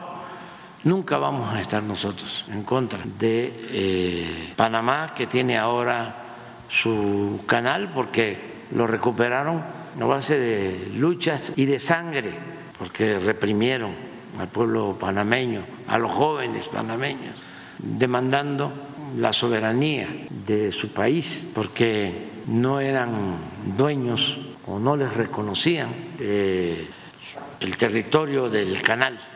Después de mucho tiempo de lucha y por un gran dirigente, Omar Torrijos, se logró firmar un acuerdo con un buen presidente que todavía vive, Jimmy Carter, de Estados Unidos. Se firmaron un, acuerdo y se le reconoció eh, la soberanía a Panamá. Entonces es un pueblo hermano, no podemos nosotros estar compitiendo. Sin embargo, eh, se va a requerir mejorar toda la comunicación eh, marítima. Ahora hay muchos problemas eh, para eh, el tráfico marítimo en el canal de Suez por la confrontación bélica. Por eso es irracional lo de las guerras. Se afecta a la economía, se afecta todo. Entonces, ese fue el otro tema que me trató, pero fue el cobre y el transísmico la importancia del transísmico. Entonces Sonora tiene muchas posibilidades. Nosotros tenemos compromiso con Sonora y hay tres, cuatro planes este, prioritarios. Desde luego el plan de justicia Yaqui, que ahí vamos avanzando bien. Eh, un plan integral con Guarijíos, que también está avanzando. Eh, el plan de los seris ahí el compromiso es eh, construirle los caminos y que no les falte el agua. Eh, por eso quiero ir también, son de mis pendientes, para que no eh, incumplamos con ese compromiso con los seres. y luego Cananea, entre otras cosas que, hay en Sonora. Pero bueno, se está trabajando bien ahí. bueno, como usted dice, tenemos todo para ser eh, un gran centro logístico e industrial. Platicábamos eh, en enero pasado del tema de la planta de México Pacific Limited, que también está avanzando de manera importante. Y decirle, bueno, además de el litio, del cobre, también tenemos, bueno, Sonora descansa sobre un mar mineral. De, en, realidad, algún, algún amigo geólogo en el pasado me decía que en Sonora tenemos lo que sea en materia de que lo que se ocupa en el futuro, ahí lo vamos a tener, eh, porque somos ricos en tierras raras eh, y otro tipo de minerales. Por ejemplo, está el grafito, que también es un componente muy especial eh, para las baterías. Somos el único productor de grafito en México, de hecho es importante. Además de que tenemos experiencia en desarrollo de procesos, usted hablaba de la industria automotriz, bueno, tenemos una vasta experiencia, la planta que tiene Ford Motor Company en Hermosillo, pues es la más reconocida en el mundo por la calidad de sus procesos. Entonces creo que sí que tenemos las condiciones, su gobierno se ha empeñado, señor presidente, en impulsar nuestro Estado y la verdad es que en Sonora pues sí estamos, eh, reitero yo esta idea de que estamos muy agradecidos porque es de gente educada ser agradecidos, ¿no? Entonces, eh, muchas gracias por todo lo que ha hecho y seguramente por lo que hará en los próximos eh, siete meses y medio ¿no? que le quedan a su administración. Eh, bueno, eh, lo vamos a esperar, este, y va a ser, como, como usted sabe, muy bienvenido en Sonora, ojalá, ojalá den los tiempos para visitar Guaymas, de hecho va a estar muy cerca, y como sabe, los usos y costumbres de la nación yaqui no permiten que vaya usted a las comunidades porque va a ir en plena, en, plena cuaresma, ¿no? Este, tengo entendido que va el 25 de febrero, incluso me han comentado que va a ir a la obra de toma del acueducto justamente para poder proceder a la inauguración. Bueno, entonces, eh, de, alguna manera estoy seguro que tendrá usted oportunidad de pasar eh, por ahí. Eh, señor presidente, en otro tema también de Sonora, nada más me voy a otro, a otro lugar. en este caso es una petición que le hacen, mire, alumnos de la escuela secundaria número 22 que se ubica en San Luis Río Colorado. Le va a hacer clic porque además la secundaria se llama Miguel Hidalgo y Costilla. Bueno, ellos tienen una banda musical que es muy famosa allá, eh, que incluso ha tenido pues algunos eh, eh, ocasión de salir al exterior. Ellos participaron, por ejemplo, en el desfile de las rosas en Pasadena, California, han tenido también algunas otras ocasiones. Y en este caso, ellos me contactaron porque están preocupados y le, dirigen aquí una carta y una, y una lista de quiénes son. Eh, porque fueron invitados a un festival eh, justamente de bandas de música eh, que se va a desarrollar en Italia, en Giulianova, Italia. Es una ocasión así como muy particular, única, un reconocimiento para ellos que son además estudiantes de una institución pública, todos ellos, bueno, de, extracción de familias de clase trabajadora. y bueno, obviamente que es un viaje que es oneroso, ¿verdad? Este, son 150 estudiantes, tienen que ir además porque son menores de edad, tienen que acompañados eh, eh, y en este sentido pues le hacen llegar esta, eh, la, explicación de qué se trata, cómo es y, tratar de encontrar el, cómo sí, es lo que es lo que me preguntaron, ¿no? Porque pues en todas partes les han dicho sí, vamos a ver, déjame ver y, al final de cuentas les han cerrado la puerta, entonces... Pues, ¿Cuándo es la...? Es en mayo, es en mayo el, evento. Este, entonces aquí le voy a entregar al personal de comunicación la, carta y la petición para que usted tenga pues a bien revisarlo y ojalá pues a lo mejor Leticia Ramírez o quizás eh, Alejandra Fraustro este, en educación o en cultura, pues tengan la, oportunidad de, darles, de darles un apoyo eh, en este sentido. Yo no sé si logísticamente o cómo, se pueda pues, este, respaldar este, este importante esfuerzo, que al final de cuentas, pues usted lo sabe, ¿no? La educación es la llave al final del día para eh, poder progresar. Finalmente, señor presidente, mire, me, me llamó la atención este tema, eh, porque en el pasado, aquí, aquí se trató eh, este asunto eh, particular, mire, hay una persona, en este caso Sergio Loredo, un empresario o presunto empresario, que en el pasado bloqueó eh, la plataforma que se llama Visit México, eh, que es propiedad eh, digital de la Secretaría de Turismo. Esta persona fue imputado incluso por extorsión, este, justamente por intentar extorsionar a, su gobierno en particular, cerrando, bloqueando esta aplicación. Esta persona eh, sigue tratando de hacer negocios. Usted ha hablado de los eh, delincuentes de cuello blanco, ¿no? este, que se metieron hasta, hasta la cocina en las instituciones de gobierno. Bueno, esta persona sigue tratando de hacer negocios a nombre eh, y representación de, México. Y en este caso, incluso llegó hasta el secretario general de la ONU, Antonio Gutiérrez, este, para decir que pudiera él hacer negocios a, a, nombre de empresarios de México. aquí la cuestión es que esta persona incluso se le ha señalado por eh, presunto lavado de dinero, eh, por distintas situaciones, incluso de violencia, de robo. Eh, y entonces preguntarle, señor presidente, si es correcto que una persona con estos antecedentes pues ande hablando a nombre y representación de México tratando de hacer negocios de escala internacional, bueno, pues comprometiendo el nombre de nuestro país. Preguntarle en este sentido si es posible que se le investigue parte de la Unidad de Inteligencia Financiera, por parte del SAT, es decir, distintas instancias que al final de cuentas eh, impedirían eh, que en un momento dado pues, se hagan negocios eh, negativos en nombre de nuestro país, señor presidente. Muchas gracias. Muy bien. Vemos lo de las bandas, lo de la banda de, de los jóvenes de San Luis Río Colorado.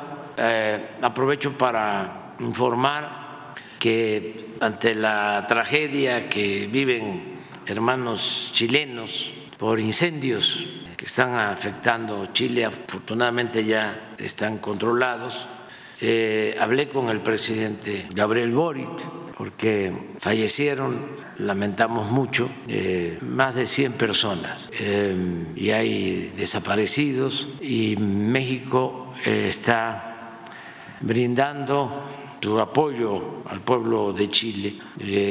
se enviaron dos aviones con víveres, llegaron ayer a Chile eh, al mediodía, ayer como a las 12 del día, hora de México. Dos aviones em, con 16, 17 toneladas de alimentos para apoyar. También que se sepa esto, no sé si la Secretaría de Relaciones informó, este Jesús, sí. Llegó un tuit también de... Me acordé por lo de, lo de los aviones que este, también pueden ayudar este, con los aviones que tienen la Fuerza Aérea para el traslado de los jóvenes. Pero aprovecho también para decir que pues este, no pasó desapercibido, ¿no? Eh, el atender, ayudar a nuestros hermanos chilenos. Es una desgracia este, estos incendios y vamos a estar atentos, apoyando. Em, están todavía preparadas también brigadas para pagar los incendios. Nos informaron que ya ellos llegaron, lograron controlar los incendios. Sí, ya está. Y fue en Valparaíso, Viña del Mar, Viña del Mar y en Valparaíso. Y es una zona bastante poblada, entonces sí afectaron mucho. Y estamos este, pendientes y que sepan los hermanos de Chile y el presidente Gabriel Boris que puede contar con nosotros. Son, 26 toneladas de despensa. Yo decía 16. Muy bien, vamos. Ah, eh, Jesús, estamos pendientes de lo de San Luis, ¿sí? con Alejandra Fraustro. Daniel Escobar de Proceso. Presidente, preguntarle con estas 20 iniciativas que, ha enviado ah, en esta última parte de su gobierno, antes del análisis ya también la oposición ha mencionado que en algunas de las que consideran que puedan incluso destruir al país, así lo mencionan, no estarían apoyando, en algunas ya habían adelantado que sí podrían acompañarla, que falta el análisis. Hablaba incluso usted del sector empresarial, ya también alguna parte, en el Consejo Coordinador Empresarial se ha pronunciado diciendo que no es muy oportuno o posible que se pueda hacer un análisis que se necesita, que sea tan profundo de este tipo de iniciativas en, en medio de un proceso electoral, porque se necesita tiempo, se necesitan consensos y se necesitan diferentes voces. En este sentido, y bueno, incluso ya también hay quienes están tomando estas iniciativas en concordancia con lo que puedan proponer, eh, en este caso hablando de, candidatas a la presidencia, ¿no? que puedan proponer hacia el inicio de sus campañas en los próximos, en los próximos días. Yo quiero preguntarle cuál es la implicación política que se tiene de esta presentación a casi dejar la presidencia, es decir, que se diga que se, que se quiso pero que no se pudo, o si el propósito es señalar a la oposición, o si es como ya el último llamado a que si no se tiene eh, las dos terceras partes, si no se vota por las dos terceras partes en el Congreso, este tipo de iniciativas no se aprobarían. Pues las dos cosas. Primero porque eh, se pudieron eh, aprobar eh, varias de estas iniciativas antes, pero ha habido un bloqueo permanente, no solo del Poder este, Legislativo, sino últimamente hasta del Poder Judicial, lo que acaban de hacer, de nulificar la ley eléctrica. Un ministro. Se pide juicio político para él.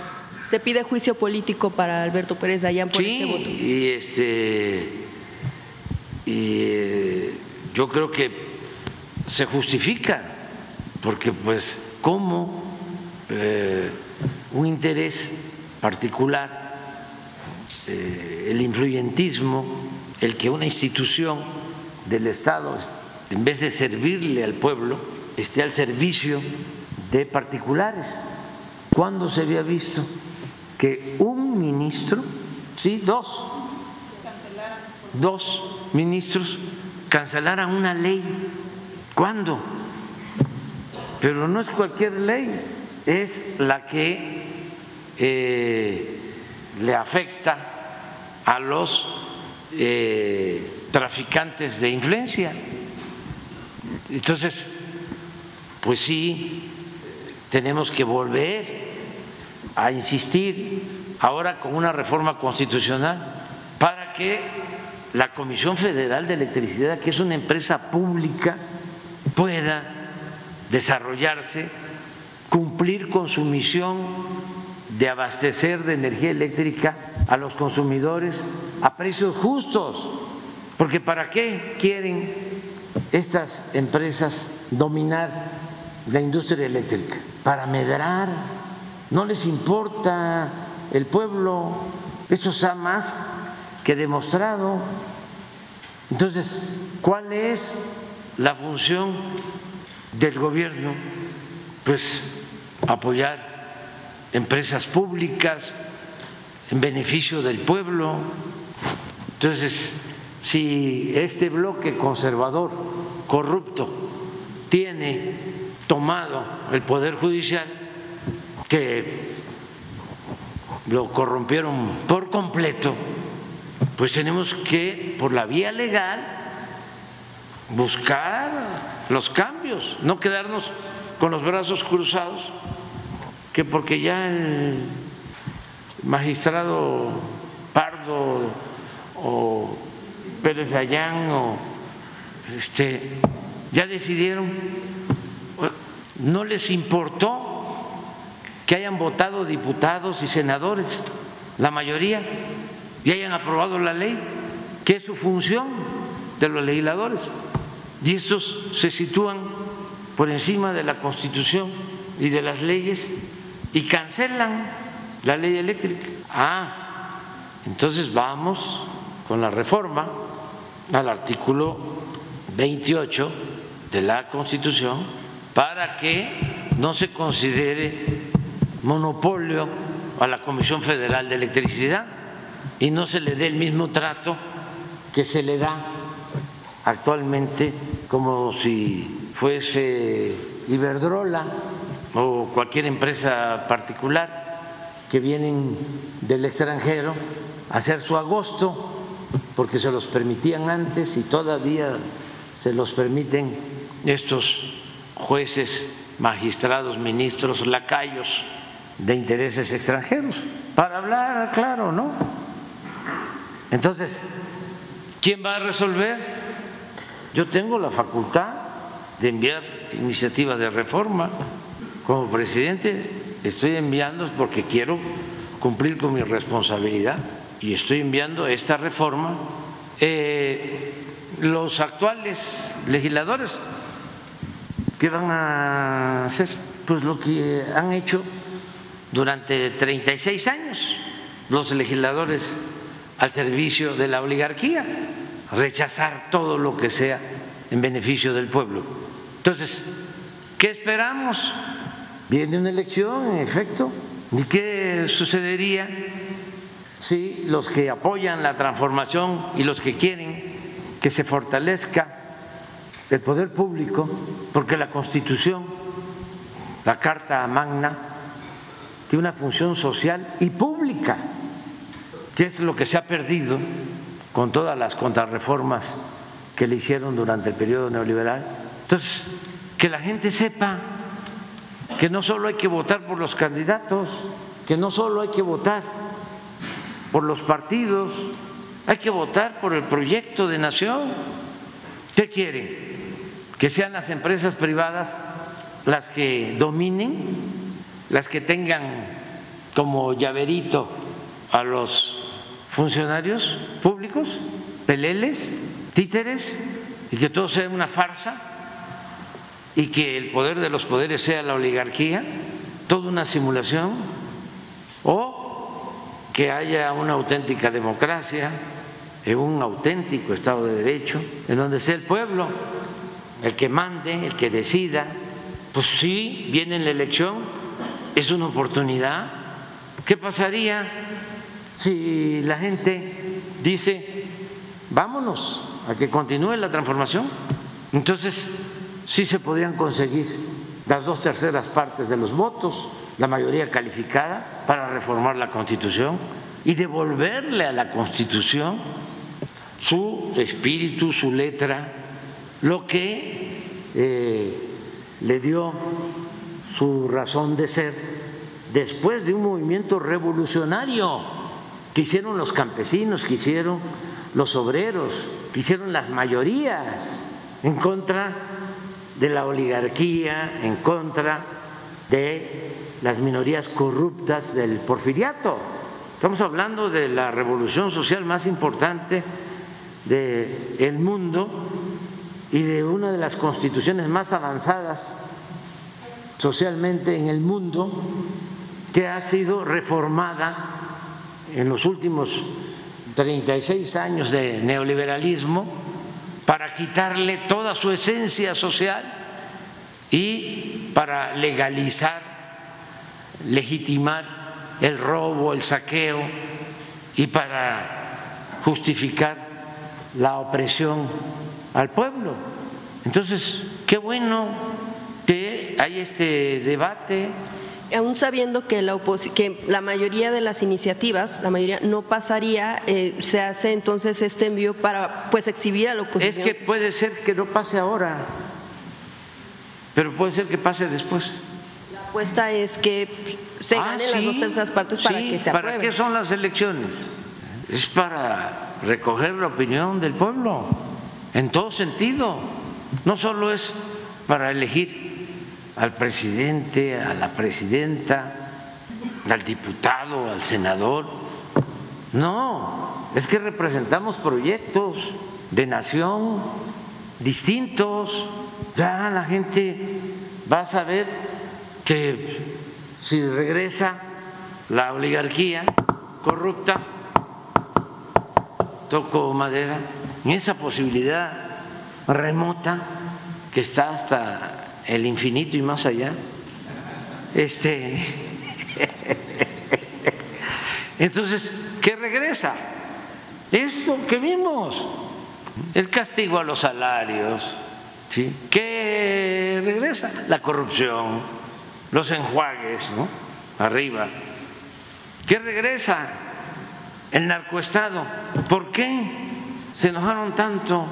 Yo este, he andado ¿no? buscando la explicación del porqué del ataque de un asunto que supuestamente se presenta en la elección del 2006 y que este, lo desechan desde hace muchos años. ¿Por qué lo sacan? que además a mí me gustaría que me aclarara el periodista, porque él podría ayudar mucho, además es premio mundial de periodismo. Este, dos veces que me diga quién lo contrató o cómo lo llamaron, porque eh, estaba, parece, en Israel y lo trajeron.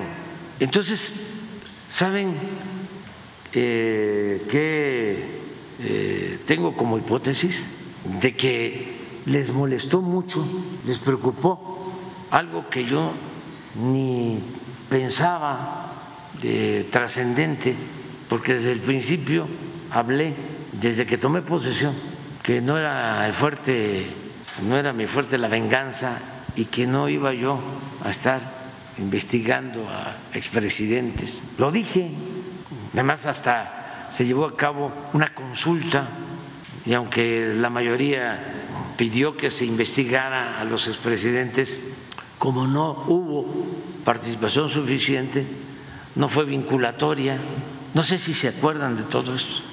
Bueno, pero eh, son tan perversos que piensan que uno actúa de la misma manera.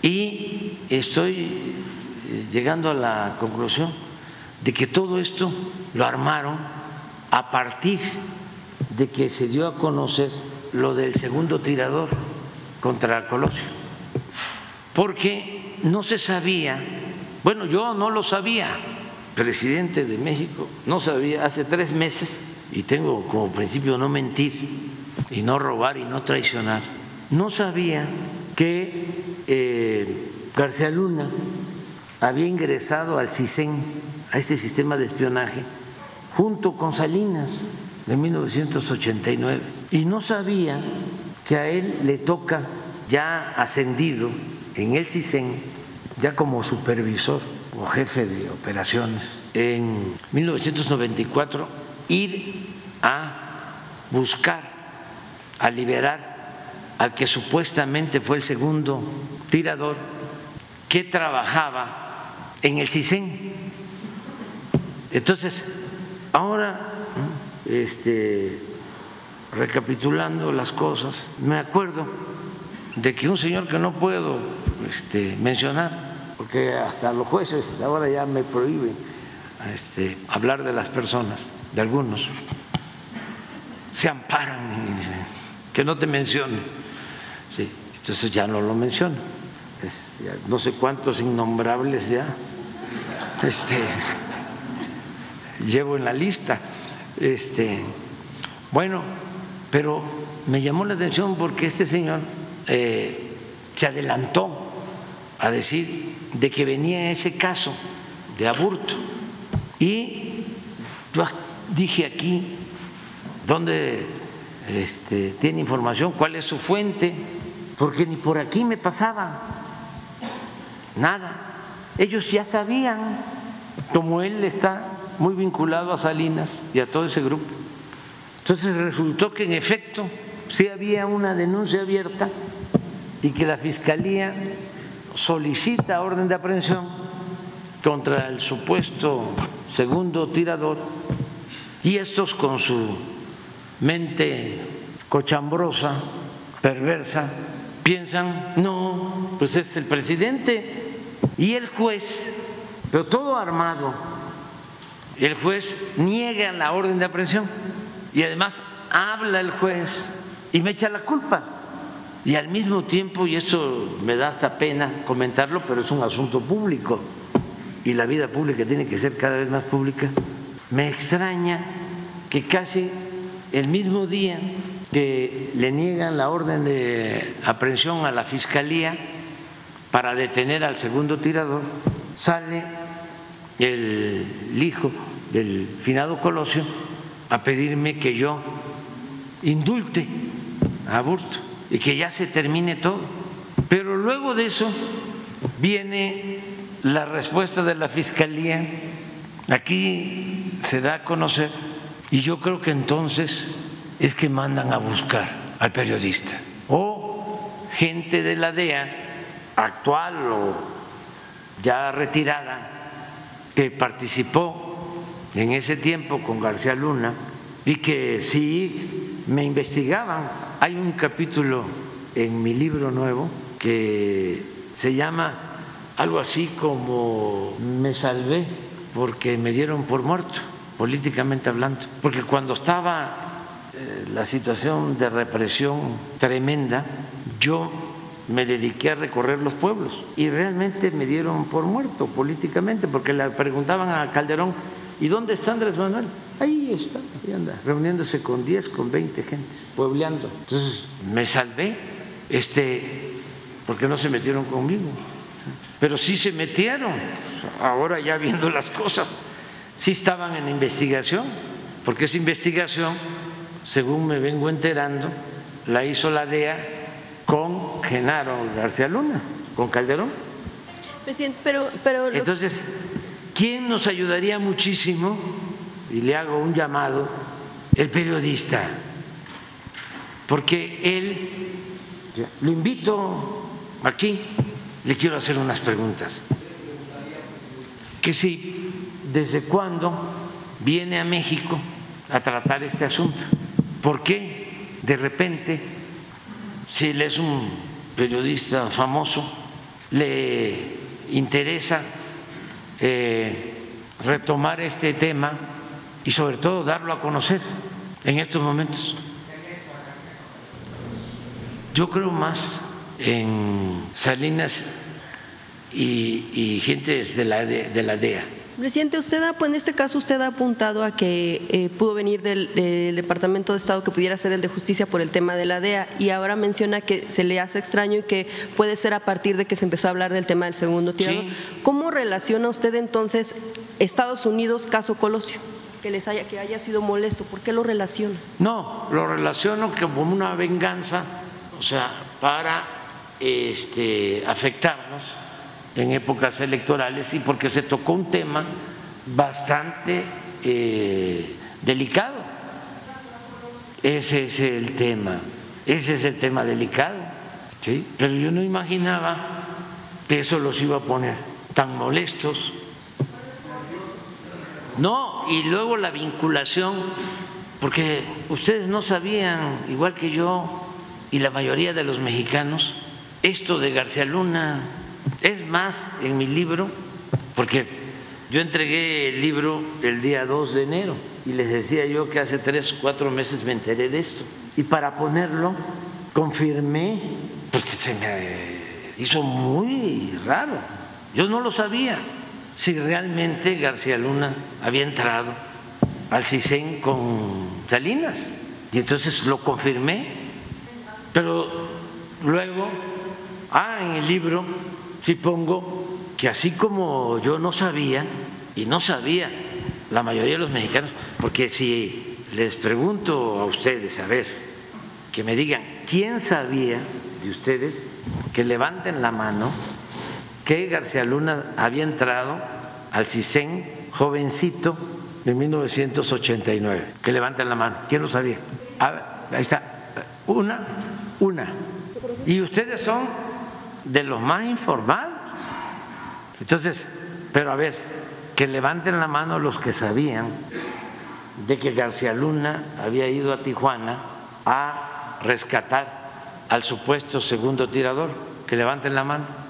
Entonces estamos en un asunto este, de mucha profundidad. Entonces, eso fue lo que les generó el coraje, no por eso, saben no sé si Elizabeth lo mencionó, pero fueron 170 millones de menciones a la frase presidente narcotraficante. 170 millones. ¿Mande?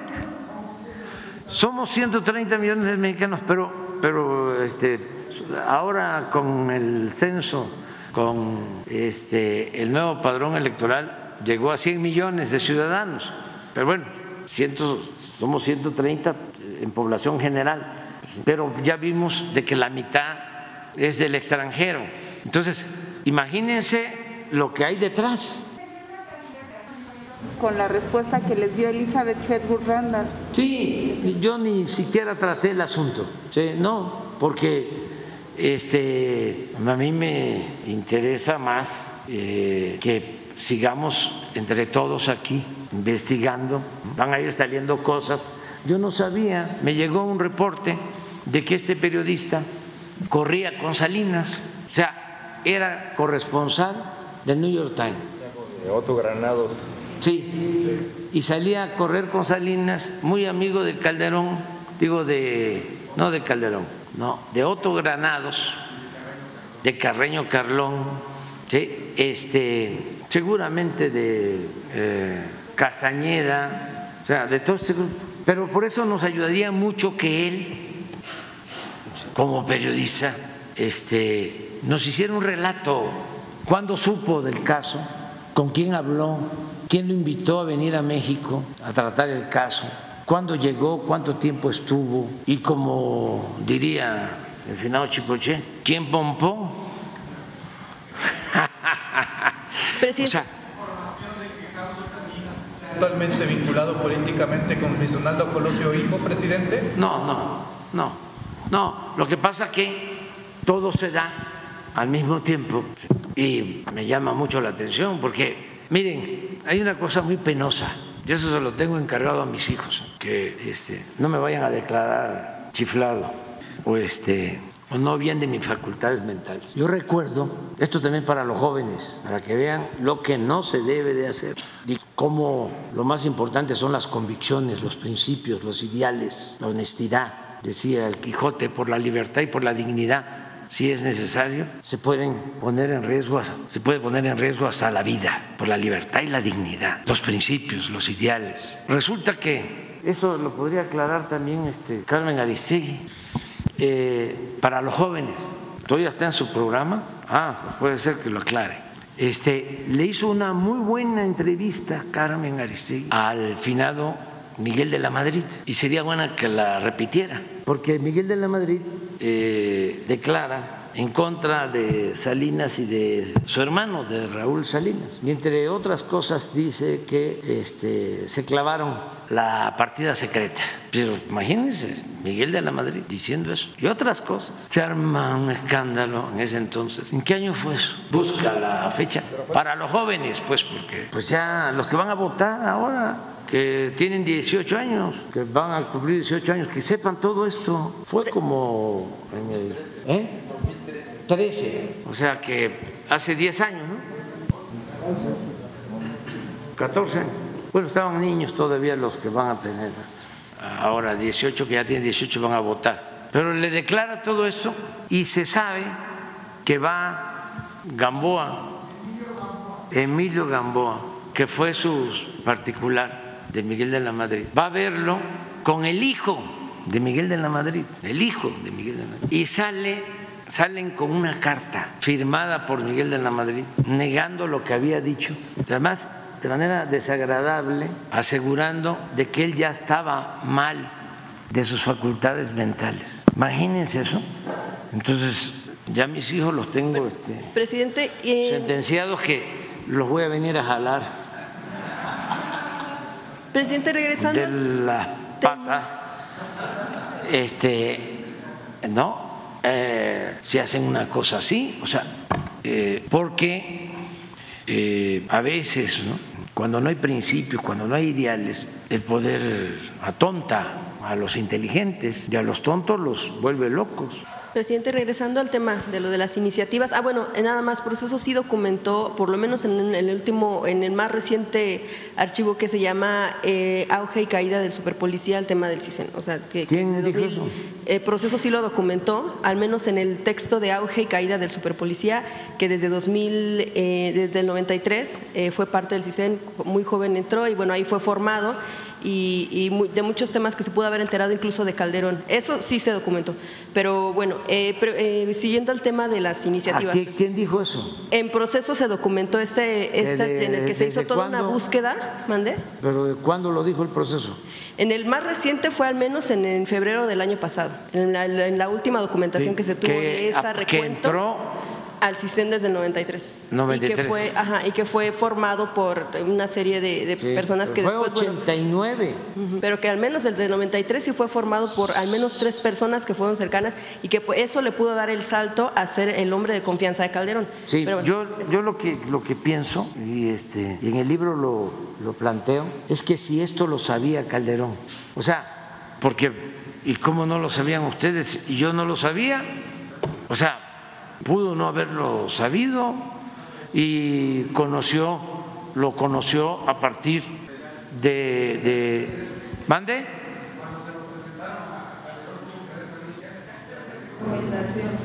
¿Quién sabe?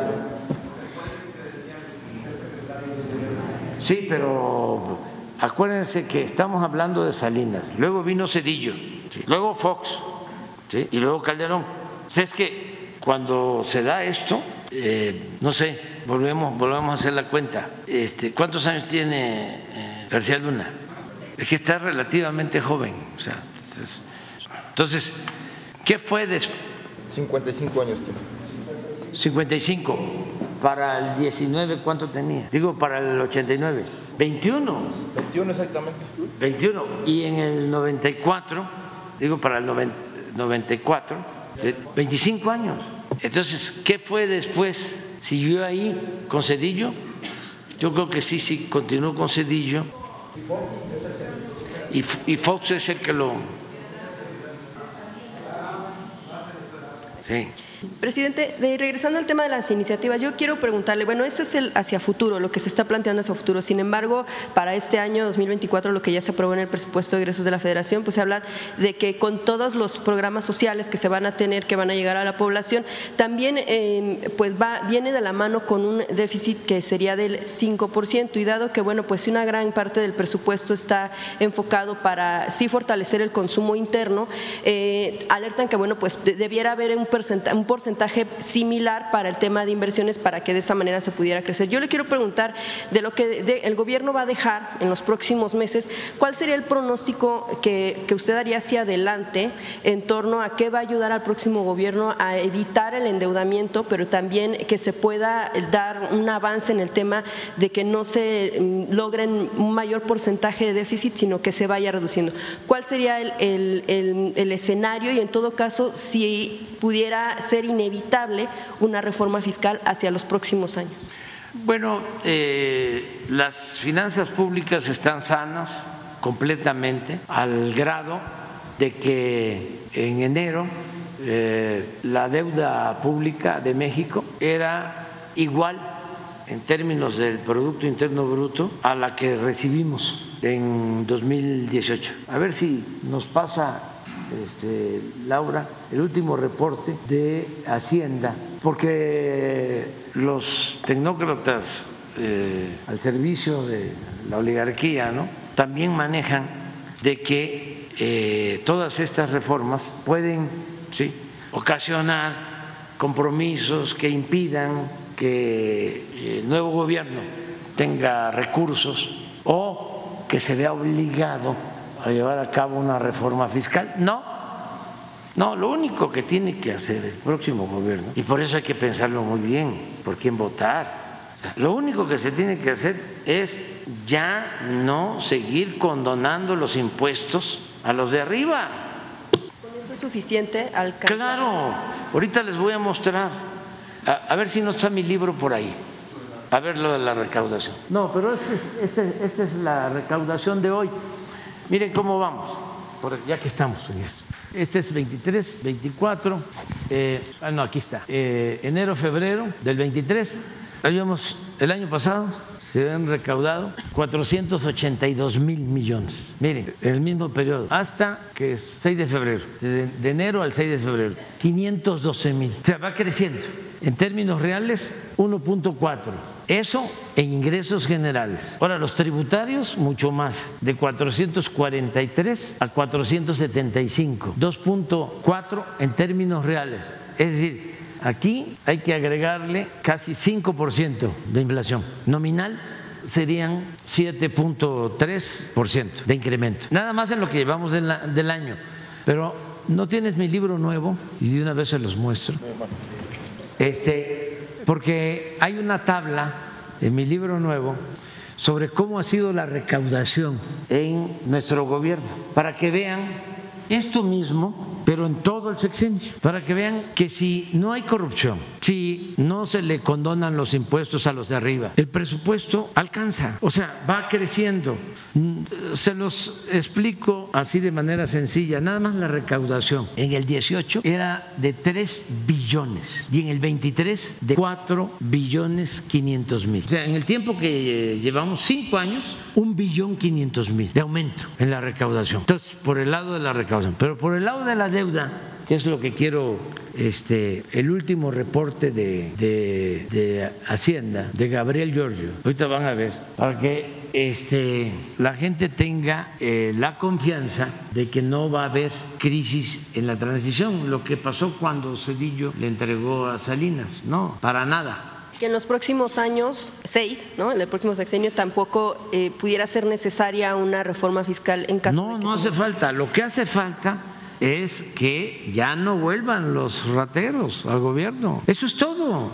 Si regresan, si regresa el bandidaje oficial, pues sí van a querer imponer reforma fiscal y aumentar impuestos y gasolinazos, así de claro. Pero ustedes creen que los ciudadanos van a querer eso? No, claro, los este, periodistas, analistas, vendidos, alquilados, pues tienen que hacer su lucha, ¿no? Tienen que este, crearse expectativas y inventar cosas. ¿En cuánto tiempo estarían pensando que pudiera empezar a reducirse el porcentaje de déficit aunado al aumento de la entrega de recursos para programas? No, no hay ningún problema porque la economía va a seguir creciendo. Entre más crecimiento hay, más se recauda. Sí, yo tomé el gobierno y la inversión pública era de 500 mil millones de pesos y la inversión pública el año pasado fue de un billón, la incrementé al doble. Todo depende de que no se roben el dinero. ¿Quieren ejemplos? Eh, imagínense, por nueve hospitales el gobierno tiene que pagar con dinero del presupuesto, que es dinero del pueblo, 160 mil millones de pesos pasa, ahí, está. Y ahí está también el de la recaudación. Este, ¿ya lo tienen?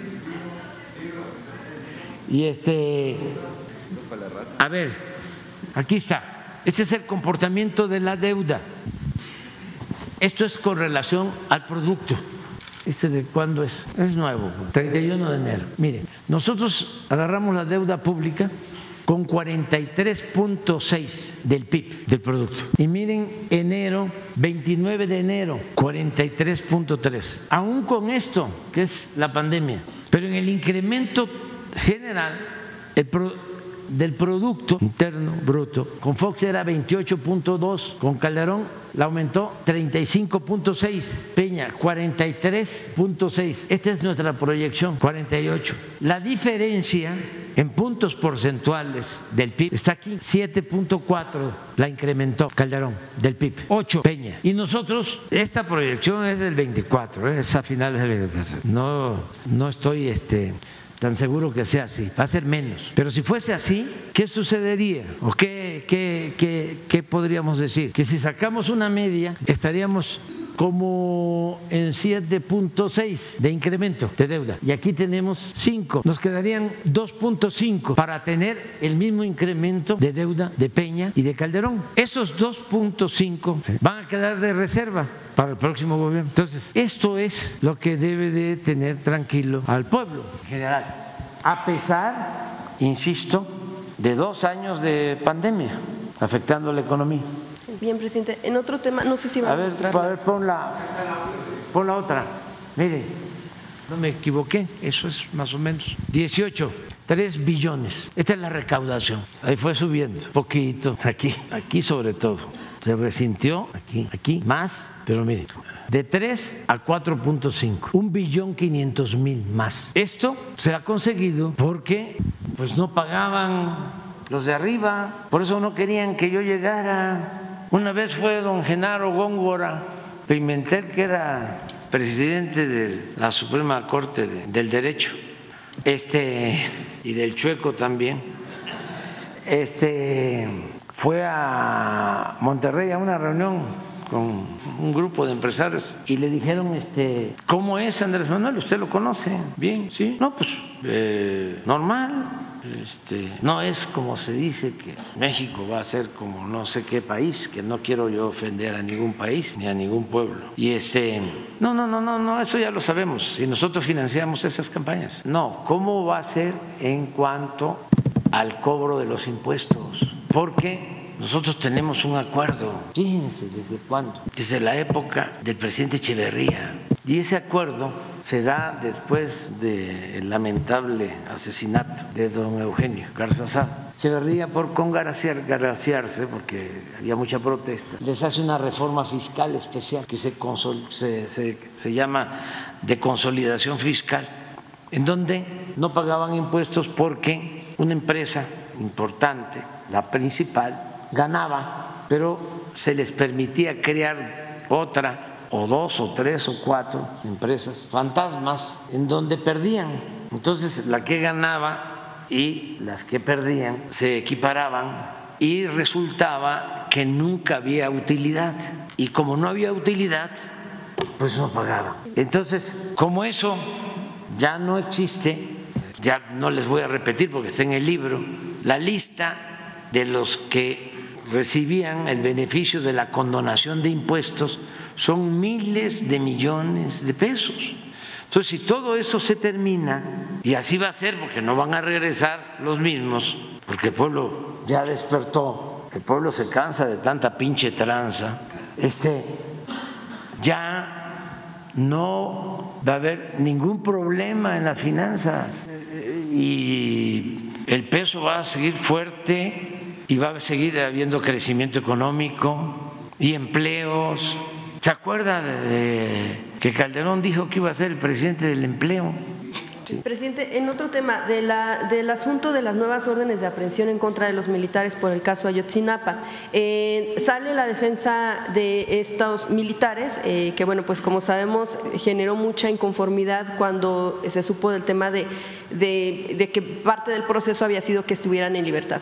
Eh, sin embargo, sale la defensa a mencionar que todo, todo el proceso que se ha seguido por parte del propio gobierno para el tema de la integración de carpetas, para el tema de estas nuevas órdenes de aprehensión, pues es eh, un mugrero, así lo menciona, aseguran que es toda una trama de, situaciones en la que desempolvan, por así decirlo, a dos testigos en, eh, que dicen que mm, abonan a la declaración que no habían dado antes que porque no lo hacían por temor, por miedo a dar ese tipo de declaraciones para que se pueda integrar estas nuevas acusaciones en contra de los militares.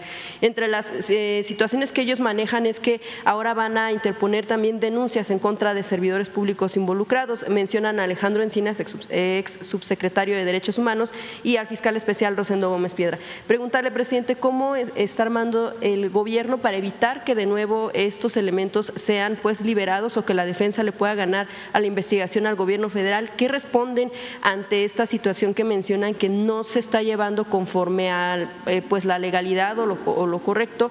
¿Y eh, cuál sería la respuesta en torno a esta acusación, este amago de estas denuncias que pueda haber en contra de servidores públicos? que vamos a seguir actuando nosotros con rectitud y eh, sin permitir impunidad y desde luego lograr el propósito principal de encontrar a los jóvenes. Es que desde que eh, inició la investigación la torcieron a propósito. Eh, son de las cosas que ahora que estoy metido, yo personalmente viendo cómo se dieron los los hechos, me encuentro, por ejemplo, que después de la desaparición de los jóvenes interviene la Comisión de Derechos Humanos, la Comisión Interamericana de Derechos Humanos. Este farsante Álvarez y Casa, este Facho, él eh, interviene, eh, pero como a los 10 días, y firman una recomendación. Y ahí hablan ya de autoridades locales y hablan de la delincuencia organizada. Ahí no se habla del ejército, Luego me encuentro otro documento en donde se entrevistan todos ellos, Álvarez y Casa y todos, con el licenciado Peña. Y ahí se acuerda crear un comité para investigar y firma el presidente de esta organización PRO, Centro PRO, firma ahí, pero me llama la atención que se hace en gobernación y la subsecretaria de gobernación es la señora Lía Limón. Toda esta este, mezcolanza, ¿no? Toda esta promiscuidad política. O sea, ¿cómo? Chong era el secretario de Gobernación y Lía Limón del PAN, ¿no? O, todavía no era. Ya estaba era subsecretaria de Derechos Humanos y ahí está también este, Álvarez y Casa y está firmando también el señor, creo que Patrón se apellida, del PRO, Mario Patrón, ahí está, este, y ahora es el director de la Ibero de Puebla. Yo le voy a pedir a eh, pues la orden de jesuitas que ayuden en investigación de esto, porque conozco jesuitas casi santos, pero estos en qué están metidos. O sea, para empezar, no tienen que ver nada, no se parecen en nada a las posturas del Papa Francisco. Si se lleva a cabo esta, o si se presenta esta denuncia en contra del exfuncionario y del hoy funcionario, ¿se va a apoyar en la defensa? Pues. Sí, es que ya no hay este, eh, fabricación de delitos, no hay consigna en contra de nadie. O sea, nosotros lo que queremos es conocer la verdad, que se castigue a los responsables, ya se está haciendo, y que se encuentre a los jóvenes. Siempre hay riesgo.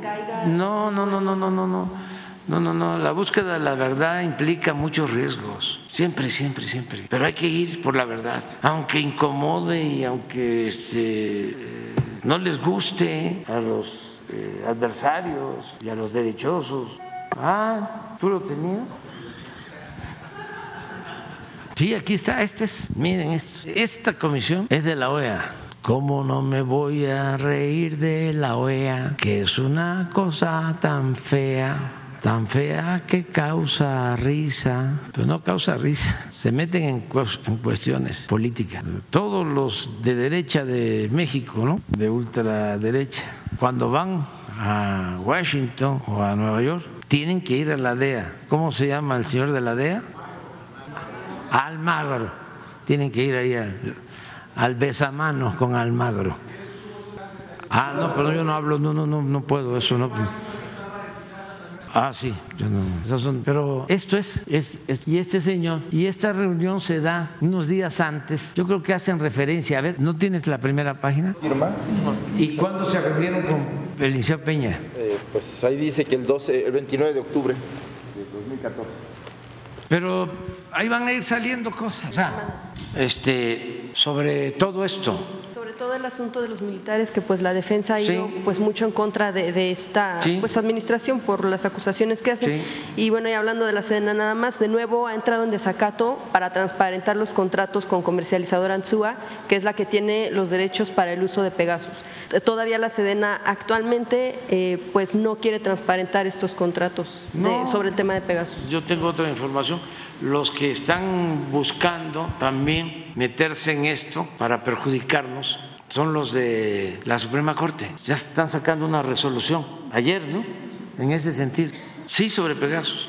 Y tengan cuidado ustedes este, del proceso, porque resulta que las notas de ustedes son las que utilizan para golpearnos investigación de Ejército Espía en el que hace un recuento de cómo es que se ha solicitado eh, por transparencia. Sí, pero, pero este, no, es, no es cierto y entonces ustedes ah, publican, por ejemplo, Elizabeth, la este, nota que difundieron sobre el financiamiento del narco en el 2006 a mi campaña, ¿no es una nota del proceso? A ver, es que o ya el proceso de plano ya está devuelto. Hay una nota que se publicó en, en proceso que son que es la que agarran eh, tanto eh, columnistas y figuras de Twitter eh, y, en, y, en, TikTok sobre todo, en esta cosa que se puede hacer en TikTok donde pones una pantalla verde, aparece en casi todas la nota de proceso en vez de irse a las fuentes originales que según son las fidedignas de ProPublica y la Dolce B. A ver, pero ponla, ¿no? ¿No la tienes? Sí, ahorita se llaman. Por el tema de Pegasus. Vamos a ver, no, no, pero estamos hablando también de lo otro, de cómo ya ustedes el, el reforma, el reforma ya está descarado, o sea, ya es este, somos reaccionarios, boletines del conservadurismo, este, no, y este, ¿y qué? Así está el reforma. Pero ustedes van en el camino de Carmen Aristegui de aparentar ¿no? de que son independientes, porque la verdad del proceso era independiente, pero en la época de don Julio Scherer, sí, pero ya ahora ya no, no, no, ya están este, empanizados completamente. Miren, ya está. Es, es bastante, además que me decía el editor, los de Planeta, que este, consiguieron un papel delgadito, delgadito, que permite que no pese y que este, pueda llevar más letras. Sí. Con las notas 560, ¿sí? 555. Les voy a leer la introducción, ¿sí? Porque ustedes lo merecen. Y también la gente que... Además es una cuartilla, un poquito más. Son 20 capítulos, lo pueden... Dice, cuando estaba definiendo el método para articular este libro, inicialmente pensé que como ya he escrito mucho sobre las diversas etapas del movimiento que nos llevó a ganar la presidencia de la República en 2018, solo debía darle continuidad a mi último texto, a la mitad del camino, que describe lo alcanzado en los primeros tres años de gobierno y que únicamente faltaba narrar el final de mi mandato. Además, ya me voy, y aunque la vida sigue su curso, porque como se lee en los memoriales de Culhuacán, mientras exista el mundo, no acabará la gloria y fama de México Tenochtitlan. Serían otros los que entrarán al relevo generacional para seguir construyendo una patria libre, digna y cada vez más humana. No obstante, pensé que aun cuando en la academia se cita y se remite al lector a fuentes propias o de otros autores, en este que es mi último libro sobre política, necesitaba reiterar acerca del pasado para comprender mejor el porvenir. No hay texto no hay texto sin contexto y tampoco los procesos políticos y sociales surgen de repente, de la nada, son frutos de un largo camino de resistencia, fatigas, de los cuales en los cuales participan muchos que son, como ha sucedido en nuestro movimiento, los protagonistas principales de esta histórica transformación. Yo soy uno de ellos, de los autores de esta obra, pero no el único. A mí me tocó encabezar esta lucha, pero fui apoyado por hombres y mujeres que forjaron una voluntad colectiva dispuesta a cambiar de verdad la vida pública de México. De todas formas, ofrezco disculpas por lo extenso de este libro, aunque pueden leerlo poco a poco o elegir el capítulo que más les interese o les llame la atención. En fin, con este texto dirigido a los jóvenes, porque a los jóvenes se, lo, se los estoy dedicando. En fin, con este texto dirigido a los jóvenes, me retiro por anticipado. Al término de mi mandato me iré de la actividad política con la satisfacción de haber cumplido y con el criterio de que no debemos tener demasiado apego ni al dinero ni al poder. Ya vienen mis agradecimientos. Pero sí es a los jóvenes y ya la semana que viene va a estar a la venta. No sé, me lo trajeron ayer. ¿Cuánto? 298. Ah, ya lo sabes tú.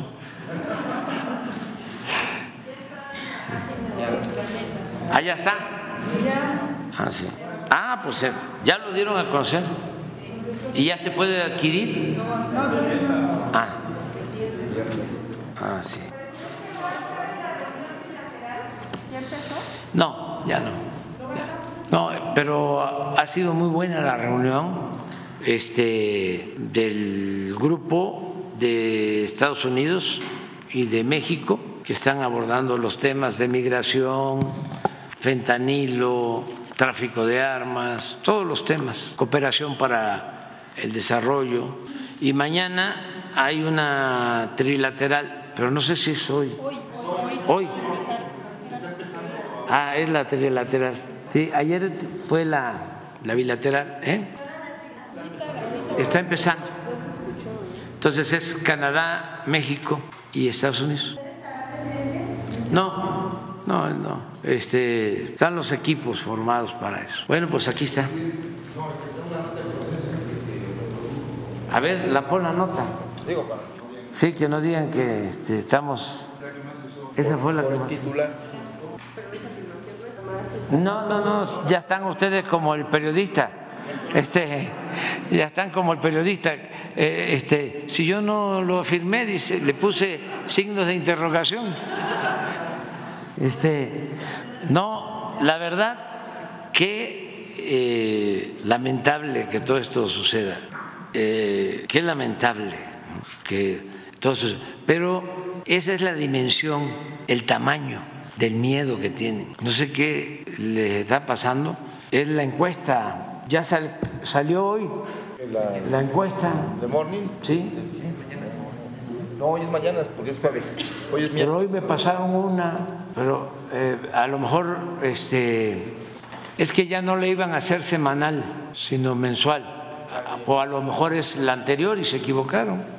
¿Por qué no pones para este, este, terminar también así como ayer, porque este, así desayunan con más, este, con más este, sabor eh, nuestros adversarios.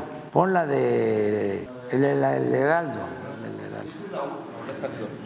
la última encuesta es para que vean para que vean lo que hace el periodista este y por qué hay que seguir pues porque entre más me golpean más digno me siento. Este, mire cómo estamos. Muchas gracias a la gente. Es un pueblo excepcional, único. Y yo creo que hasta eh, quizá los mayores ya es más difícil, pero los jóvenes sí. Siempre tenemos, debemos de tener presente, tener en cuenta eh, lo del libertador de Simón Bolívar, que era hijo de una familia acomodada y luchó por la independencia de América. Y fue un grande, grande, grande, porque tuvo la oportunidad de estudiar, estuvo en Europa y esto le ayudó mucho a entender eh, por lo que luchan los pueblos, por la justicia, por la democracia, por la libertad, la soberanía. El otro ejemplo lo tenemos en México. Madero era hijo de hacendado y también él era muy sensible, muy humano, pero estudió en Francia y luego en Berkeley, en California, y pues es el apóstol de la democracia. Imagínense convocar al pueblo de México a tomar las armas el 20 de noviembre de 1910 a las 6 de la tarde.